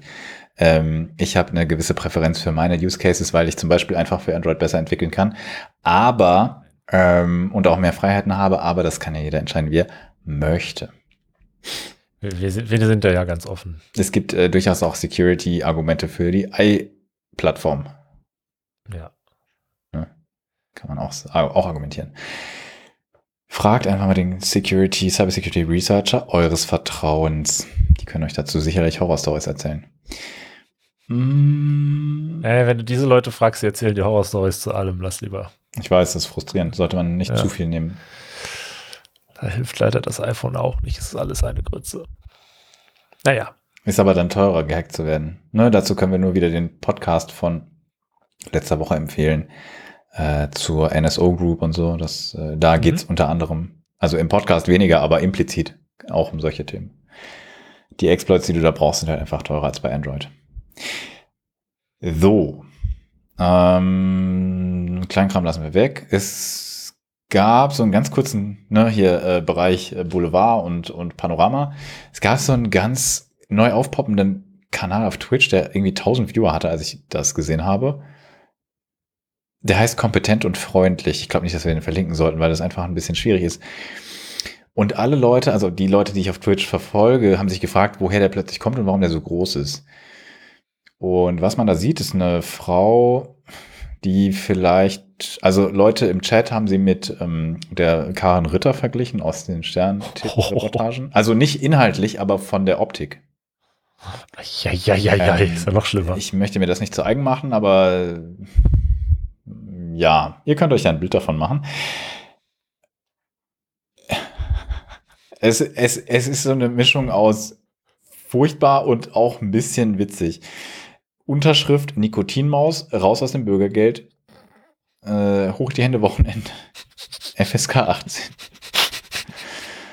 Ähm, geschäftstüchtig sind die auch. Also man sieht sie, sie singt zum Teil, interagiert ein bisschen dem Chat, aber nur wenn man bezahlt. Es ist ganz weird, finde ich. Und hinten dran hockt, hockt zum Teil wahrscheinlich ihr Partner, so ganz klar ist mir das nicht. Davon, dafür habe ich es nicht lang genug ge, ge, geschaut, will da Fernsehen. Es ist sozusagen so RTL 2, aber selbst gemacht und in, also so Hartz IV TV, aber in, in realer, als man es im Fernsehen, glaube ich, hat. Und ich glaube, das ist, also das haben die Twitch-Streamer, die das, die darauf reacted haben, haben ähm, das so eingeschätzt. Und das könnte durchaus sein. Also es ist, das ist überhaupt keine Anschauempfehlung. Es ist eher so ein, solche Dinge gibt's auch online. Ähm, sind gerade jetzt live. Interessant. Ja. Für Business-Anfragen. Oh, das sind at Proton-Mail. Positiv. Hobbys, ausschlafen, mit meinen Jungs im Discord sein, Rettungswagen rufen wegen Kreislauf, auf der Couch chillen und TV gucken, backen an Weihnachten, sonst nicht, Penny Cola trinken, selbstgestopfte Turbo-Zigaretten am Monatsanfang beim örtlichen Dönermann schlemmen. Keine Ahnung. Die Frage ist, ist das eine Kunstfigur oder ist das real? Und ich glaube, der, der Konsens ist, wahrscheinlich ist es real. Arbeitssuchend seit der Wende 1989 circa. Werde regelmäßig unterdrückt von meinem Ex-Mann Sebi. 38.079 Follower zum Zeitpunkt der Aufna Aufnahme, aktuell im Stream live 1600 Viewer. Mal sehen. So viel dazu. Ihr könnt jetzt der Telekom auf Mastodon folgen. Finde ich sehr gut, muss ich sagen. Haben wir, glaube ich, auch schon gefordert, dass die Öffentlich-Rechtlichen sich da engagieren sollten. Die Tagesschau macht. Tagesschau at ard.social. Könnt ihr folgen. Geil, oder? Das ist eine sinnvolle Entwicklung. Auf jeden Fall. Ich finde es gut. Das Öffentlich-Rechtliche sich ansonsten nur an äh, kommerzielle Unternehmen hängen für ihre äh, ja, Kommunikation mit dem gemeinen Volk äh, halte ich für einen Fehler. Da ist was etwas Freieres, Offenes zu wählen, ist nur sachgemäß und sinnvoll. Absolut. Also ich meine, natürlich bist du ein bisschen limitiert, äh, weil viele Sachen gibt es nicht so richtig sonst. Und äh, was eigenes zu entwickeln wäre ein bisschen teuer wahrscheinlich. Und da Mhm. haben sie auch nicht unbedingt die Kompetenz. Insofern, ne, bisher hatten sie nicht so viel die Möglichkeit. Aber das finde ich einen sehr guten Step. An der Genau, Stelle sollte jetzt auch kein Vorwurf sein, sondern aber alles richtig. Sachstandserhebung quasi, genau. Also das ist äh, cool und mh, finden wir sehr positiv. Nehmt euch ein Beispiel daran, öffentlich-rechtliche Sender. Und auch im Übrigen politische Institutionen, die bisher auf Twitter sind. Also die können auch auf Twitter bleiben, ne? nichts dagegen, aber Ja. ihr solltet auch unabhängige Sachen unterstützen, weil das eigentlich mehr so einem Öffentlichkeitsgedanken oder öffentlich-rechtlichen Gedanken oder auch ne, ne, in einem, im, im, im, Sachen, im Fall von staatlichen Stellen eher so einem äh, allgemeinen Zugänglichkeitsgedanken entspricht. In dem Genau, hat Kontext. ja, auch, hat, hat ja auch was damit zu tun, dass es Leute gibt, die äh, interagieren wollen, aber keinen Twitter-Account haben wollen. Genau. Oder die Datenübertragung in die USA ablehnen, solche Geschichten. Genau. Ähm, in dem Kontext wollte ich hier nochmal, das habe ich mir hier notiert, bemängeln. Das hatten wir, ich glaube, ich hatte diesen Punkt nicht angesprochen, sondern ich hatte nur gesagt, dass Funk nicht auf seine Social Media Präsenzen verweist. Insofern, das ist ja eigentlich gut, dass sie auch selber ihre Sachen bei sich hosten. Was ich aber anprangere, ist, es gibt Funk-Podcasts, mindestens einen, und da gibt es zwar einen RSS-Feed zu, aber den, der ist nirgendwo offen öffentlich angegeben. Du findest den nur raus, wenn du sozusagen aus dem Podcast rückwärts, also entweder über sowas wie äh, Podcast Addicts Verzeichnis suchen oder über Feed wahrscheinlich auch, oder halt ähm, aus deren Apple Podcasts Link den Original RSS Feed raus extrahierst. Das geht. Ähm, dann findet man einen völlig random Link, der auch zu nichts weiterführt, aber das funktioniert äh, bei diesem konkreten Podcast. Ich weiß nicht mehr, das war einer, den wir letzten, letztens empfohlen haben. Ähm, aber Funk, äh, der Aufrufer geht an euch, hostet doch auch habt doch auch eine Seite, wo ihr auf den RSS-Feed direkt verlinkt. Ja, natürlich habt ihr viel Audience über Spotify, über dieser, über, weiß ich nicht, Amazon Music, über Apple Podcasts, Google Podcasts, falls es das irgendwie gerade gibt und was auch immer, aber ihr seid ein öffentlich-rechtlicher Rundfunk. Ihr könnt einen RSS-Feed anbieten. Ich weiß, den gibt es, aber den könnt ihr auch einfach promoten. Was soll das? Seriously, get your shit together. ähm, weird. Mm, äh, zerforschen hat man was zerforscht. Lilith Wittmann und Konsorten. Mm, es gibt ein Problem, eine Sicherheitsschwankung bei Gesundheits-Apps. Das ist ja bedenklich. Andererseits muss man sagen, ich habe da einen Bericht äh, gelesen von jemandem, der die irgendwie nicht kennt, der meinte so, ja, es sind wahrscheinlich keine relevanten Daten abgeflossen, weil es sind äh, irgendwie ethische Hacker. Und äh, wenn ich jetzt weiß, wer das war, dann würde ich sagen, da braucht man sich keine Sorgen zu machen, dass die die Daten missbrauchen könnten, aber natürlich, dass andere das vielleicht schon vorher gemacht haben könnten, wenn diese Sicherheitslücke bestand. Es geht hier konkret um eine App, ich weiß jetzt nicht, wie sie heißt, können wir nochmal rausholen.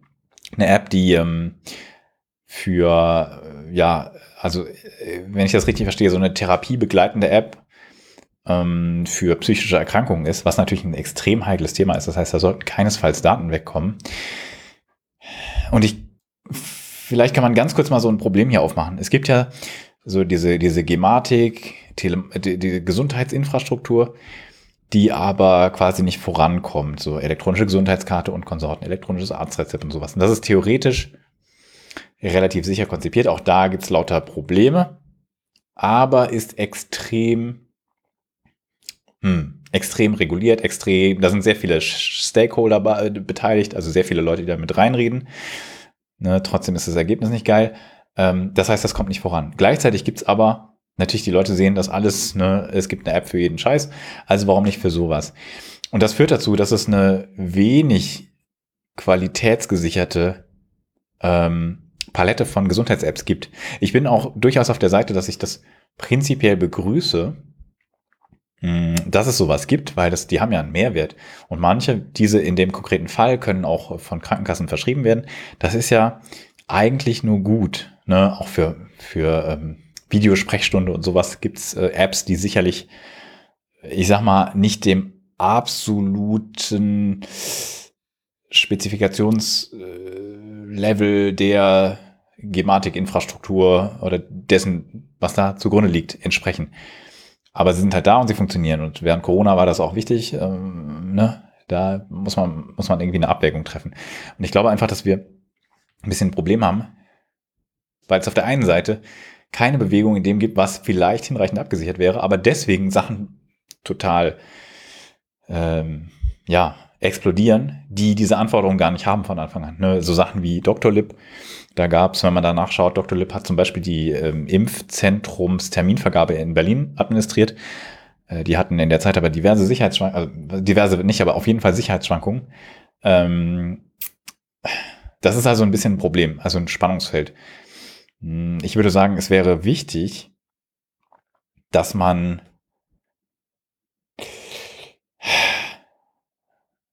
ja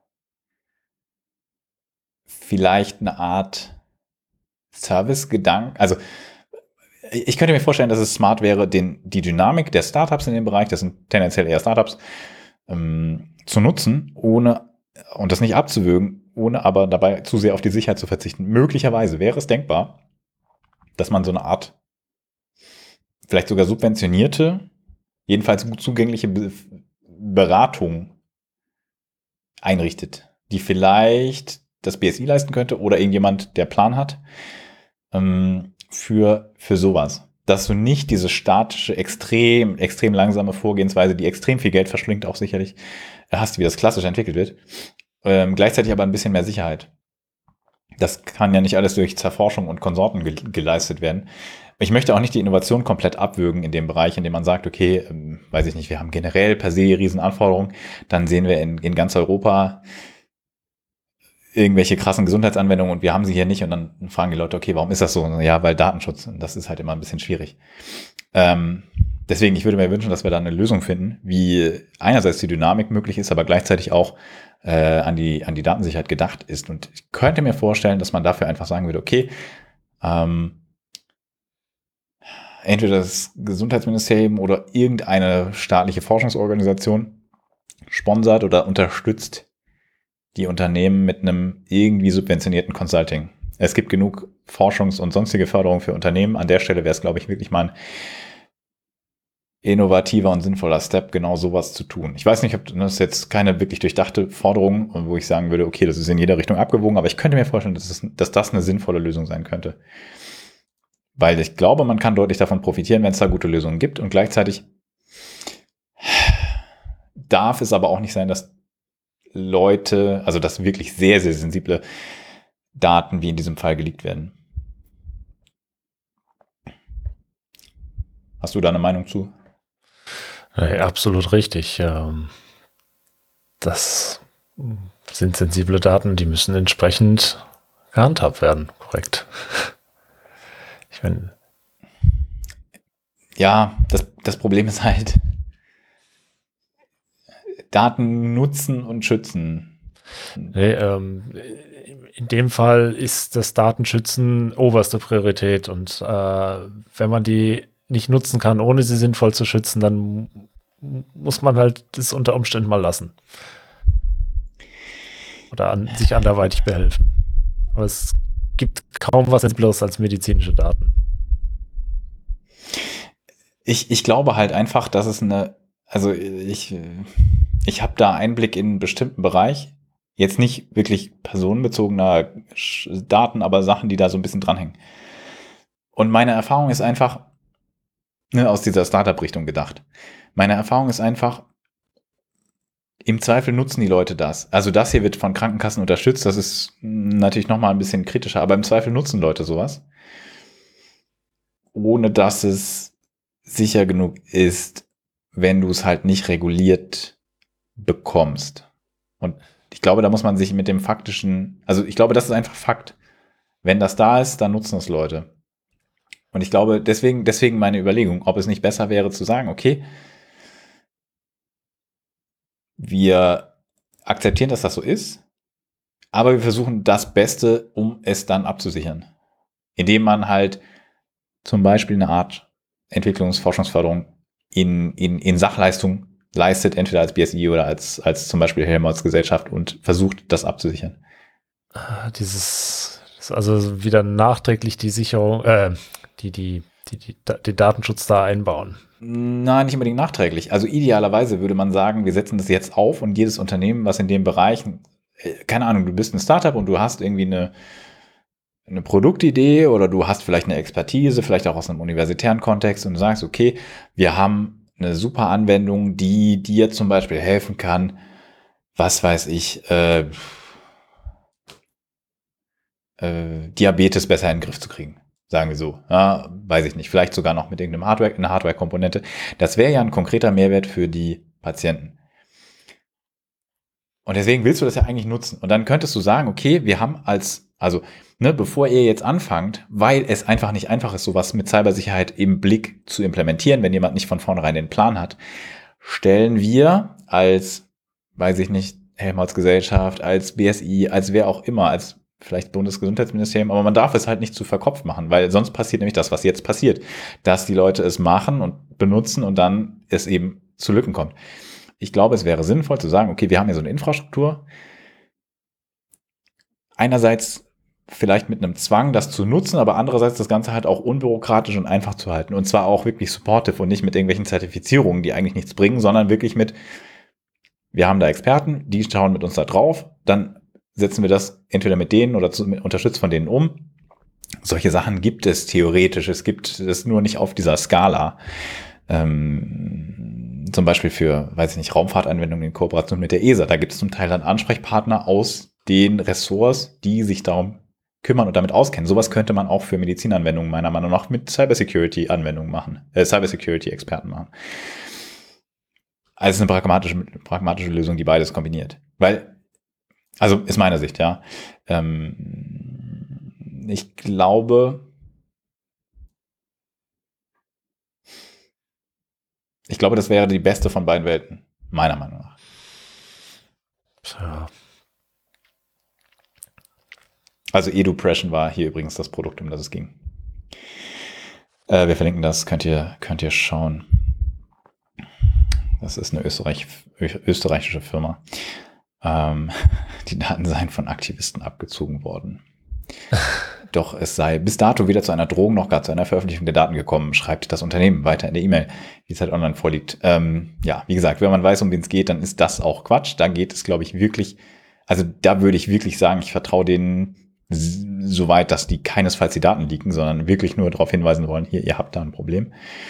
Ähm, aber man kann halt nicht darauf vertrauen, dass die das als Erste finden. Ne? Kann ja auch durchaus schon genutzt worden sein. Oder dass die, ne, du kannst jetzt nicht sagen, okay, wir outsourcen unsere Security-Fragen komplett an den Chaos Computer Club oder sowas. Slightly related. Kennst du Calbers Law? Also hm, weiß ich nicht. Gesetz. Wann immer es heißt, irgendwas Sinnvolles geht nicht wegen Datenschutz, liegt es nicht am Datenschutz. Ja, das ist wahrscheinlich richtig. Lass ich mal an dieser Stelle so stehen. Das ist, ähm, ja, leider oft genug wahrscheinlich ein, ein, ein vorgeschobenes Argument, wenn nicht gerade Versicherungsgründe oder äh, ja. ja. Versicherungsgründe sind häufig, glaube ich, auch noch so eine Sache. Ähm, Elon Musk hat gegen Bellingcat ausgeteilt. Glaubt nicht Elon Musk an der Stelle. Bellingcat macht, glaube ich, gute Arbeit. Eine kleine Twitter-Auseinandersetzung. Nintendo macht den üblichen Nintendo-Move und geht gegen alles vor, was äh, sie nicht erlaubt haben. Also sowohl gegen Tools, die auf GitHub gehostet sind. Lockpick ist konkret hier das Tool, was äh, Verschlüsselungskeys exportiert, sodass man seine eigenen Spiele backuppen könnte. Ich glaube, das ist auch noch online, das Tool. Sehe ich das richtig? Äh, jedenfalls gibt, kriegt es nein, Repository unavailable due to DMCA Takedown. Kann natürlich sein, dass es wiederkommt, weil es ist immer so ein bisschen schwer, die Grenze zu ziehen zwischen Dingen, die legal sind, aber unerwünscht und illegal. Haben wir zum Beispiel im, am Beispiel YouTube DL gehabt. Also. Oh ja. An der Stelle bin ich mir überhaupt nicht sicher, dass Nintendo damit recht behält, aber es gibt natürlich immer mal die, lieber mal erst sperren äh, und dann gucken. Ähm, äh, ja, das äh, die Herangehensweise. Ähm, und same, sie sind auch gegen Leute vorgegangen, die zum Beispiel das neue Zelda gespielt haben, bevor es rauskam, gestreamt haben, bevor es rauskam und so. Ich meine, ein bisschen kann man es verstehen.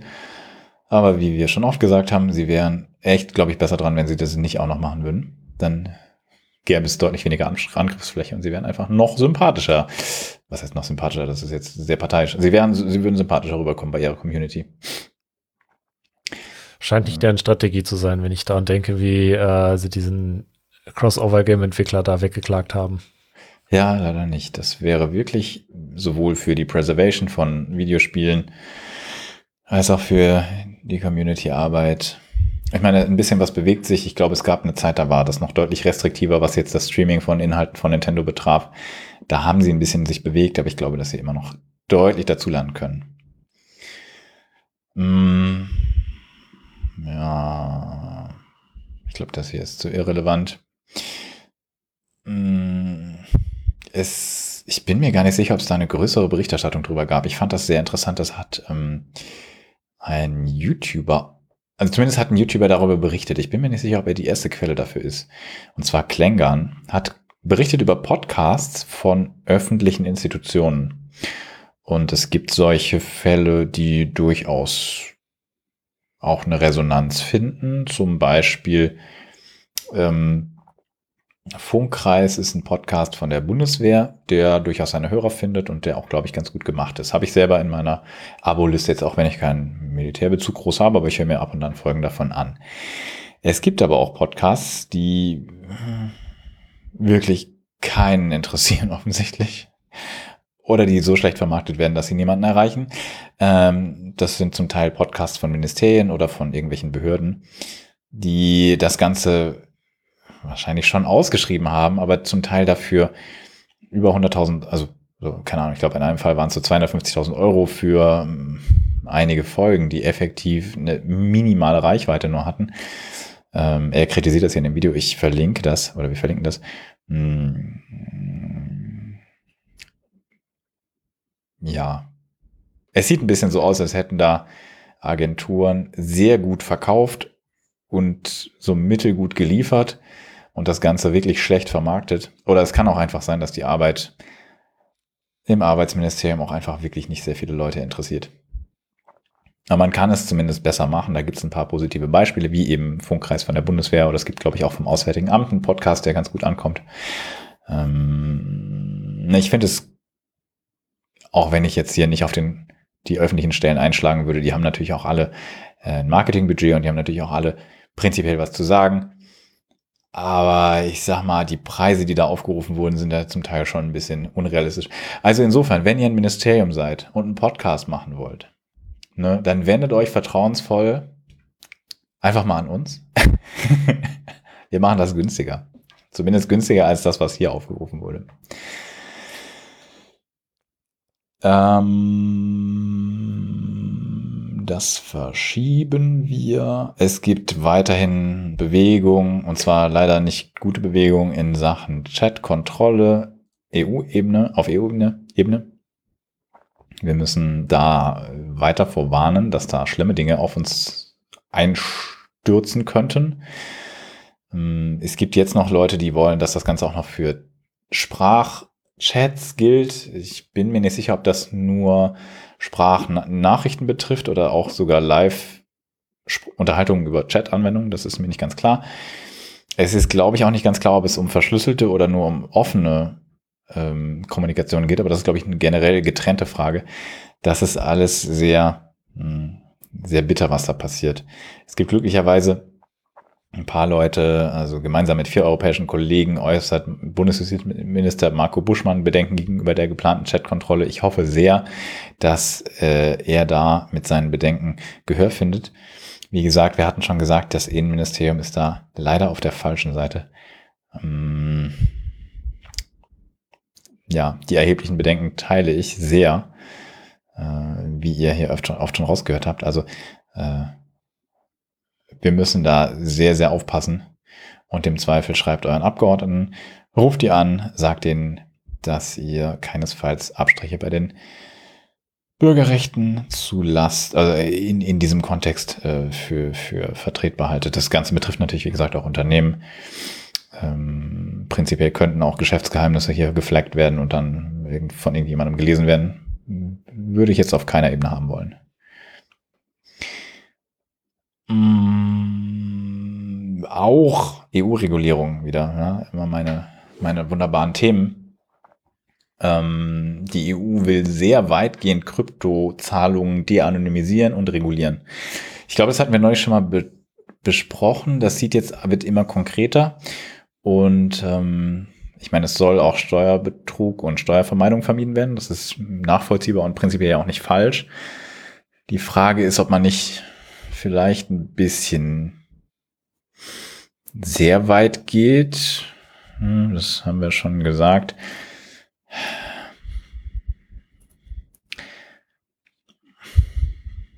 Ja. Also,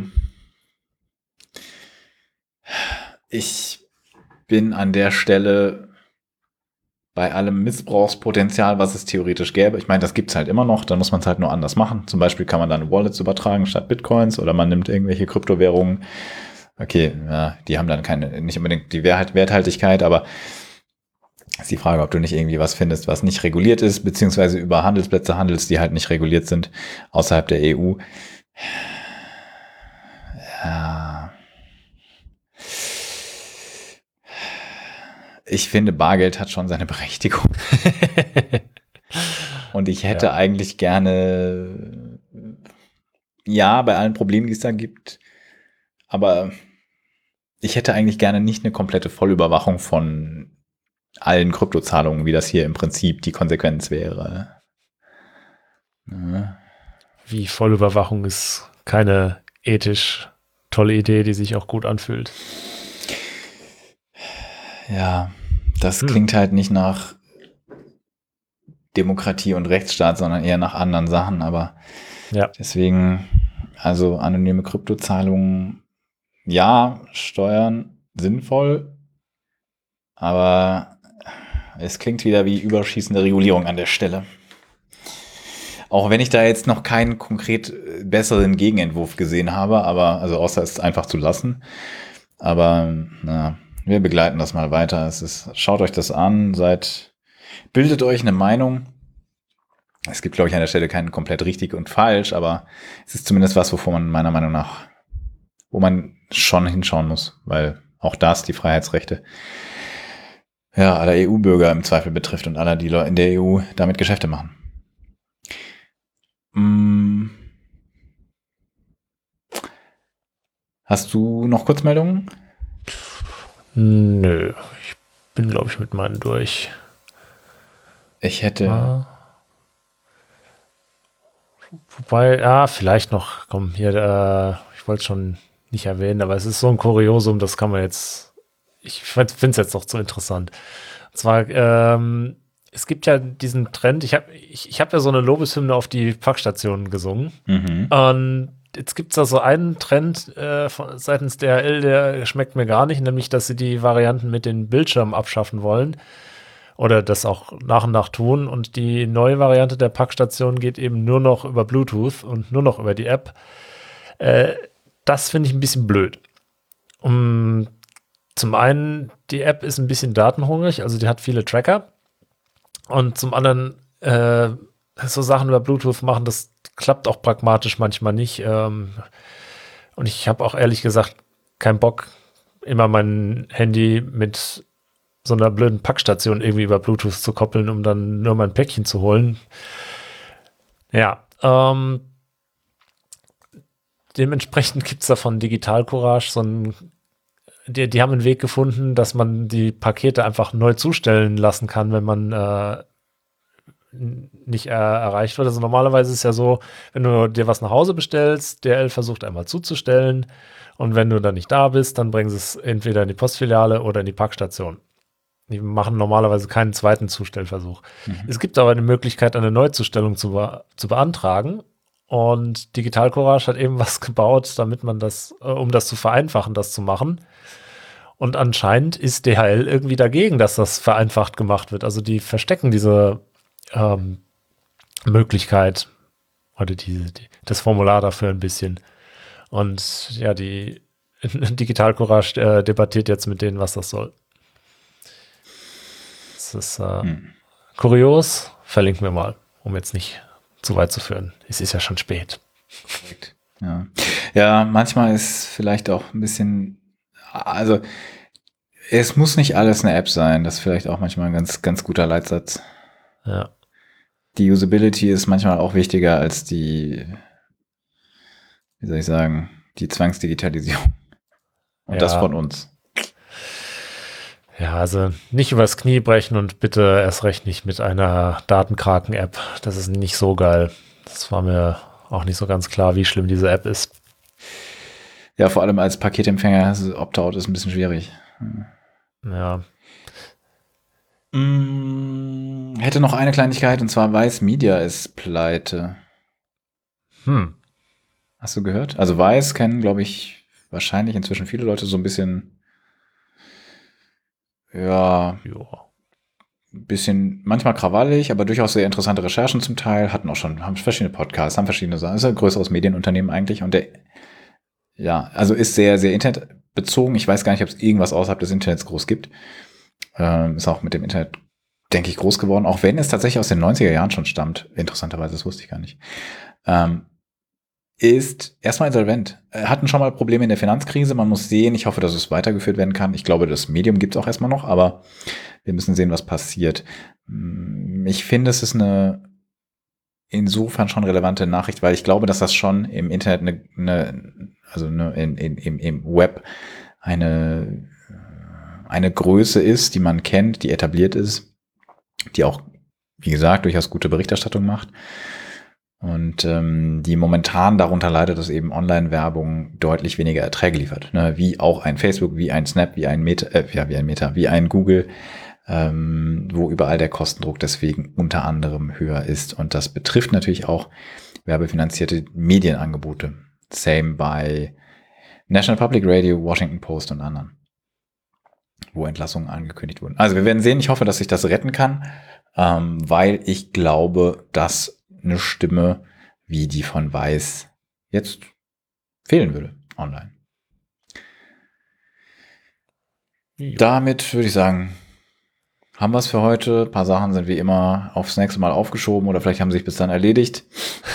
Ja, wie Wenn das halt ihr, ist mit diesem Internet. Genau, manches ist ja schon gar nicht mehr aktuell dann. Wenn ihr Input habt, meldet euch bei uns, ähm, kommt auf den Discord und diskutiert auch mit uns. Wir haben da auch noch so eine Recherche- und Archivrubrik, wo hin und wieder mal noch was reinfällt, was bei uns noch entweder im Nachgang oder in der Recherche oder in, in, durch, durch Input von euch noch, noch, noch aufgeschlagen ist.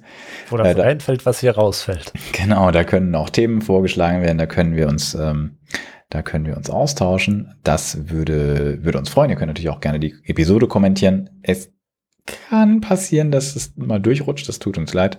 Äh, normalerweise versuchen wir aber auch darauf zu antworten oder ihr schreibt uns an info at scheiß mit doppel s minus inter.net eine E-Mail das ist äh, auch immer gern gesehen.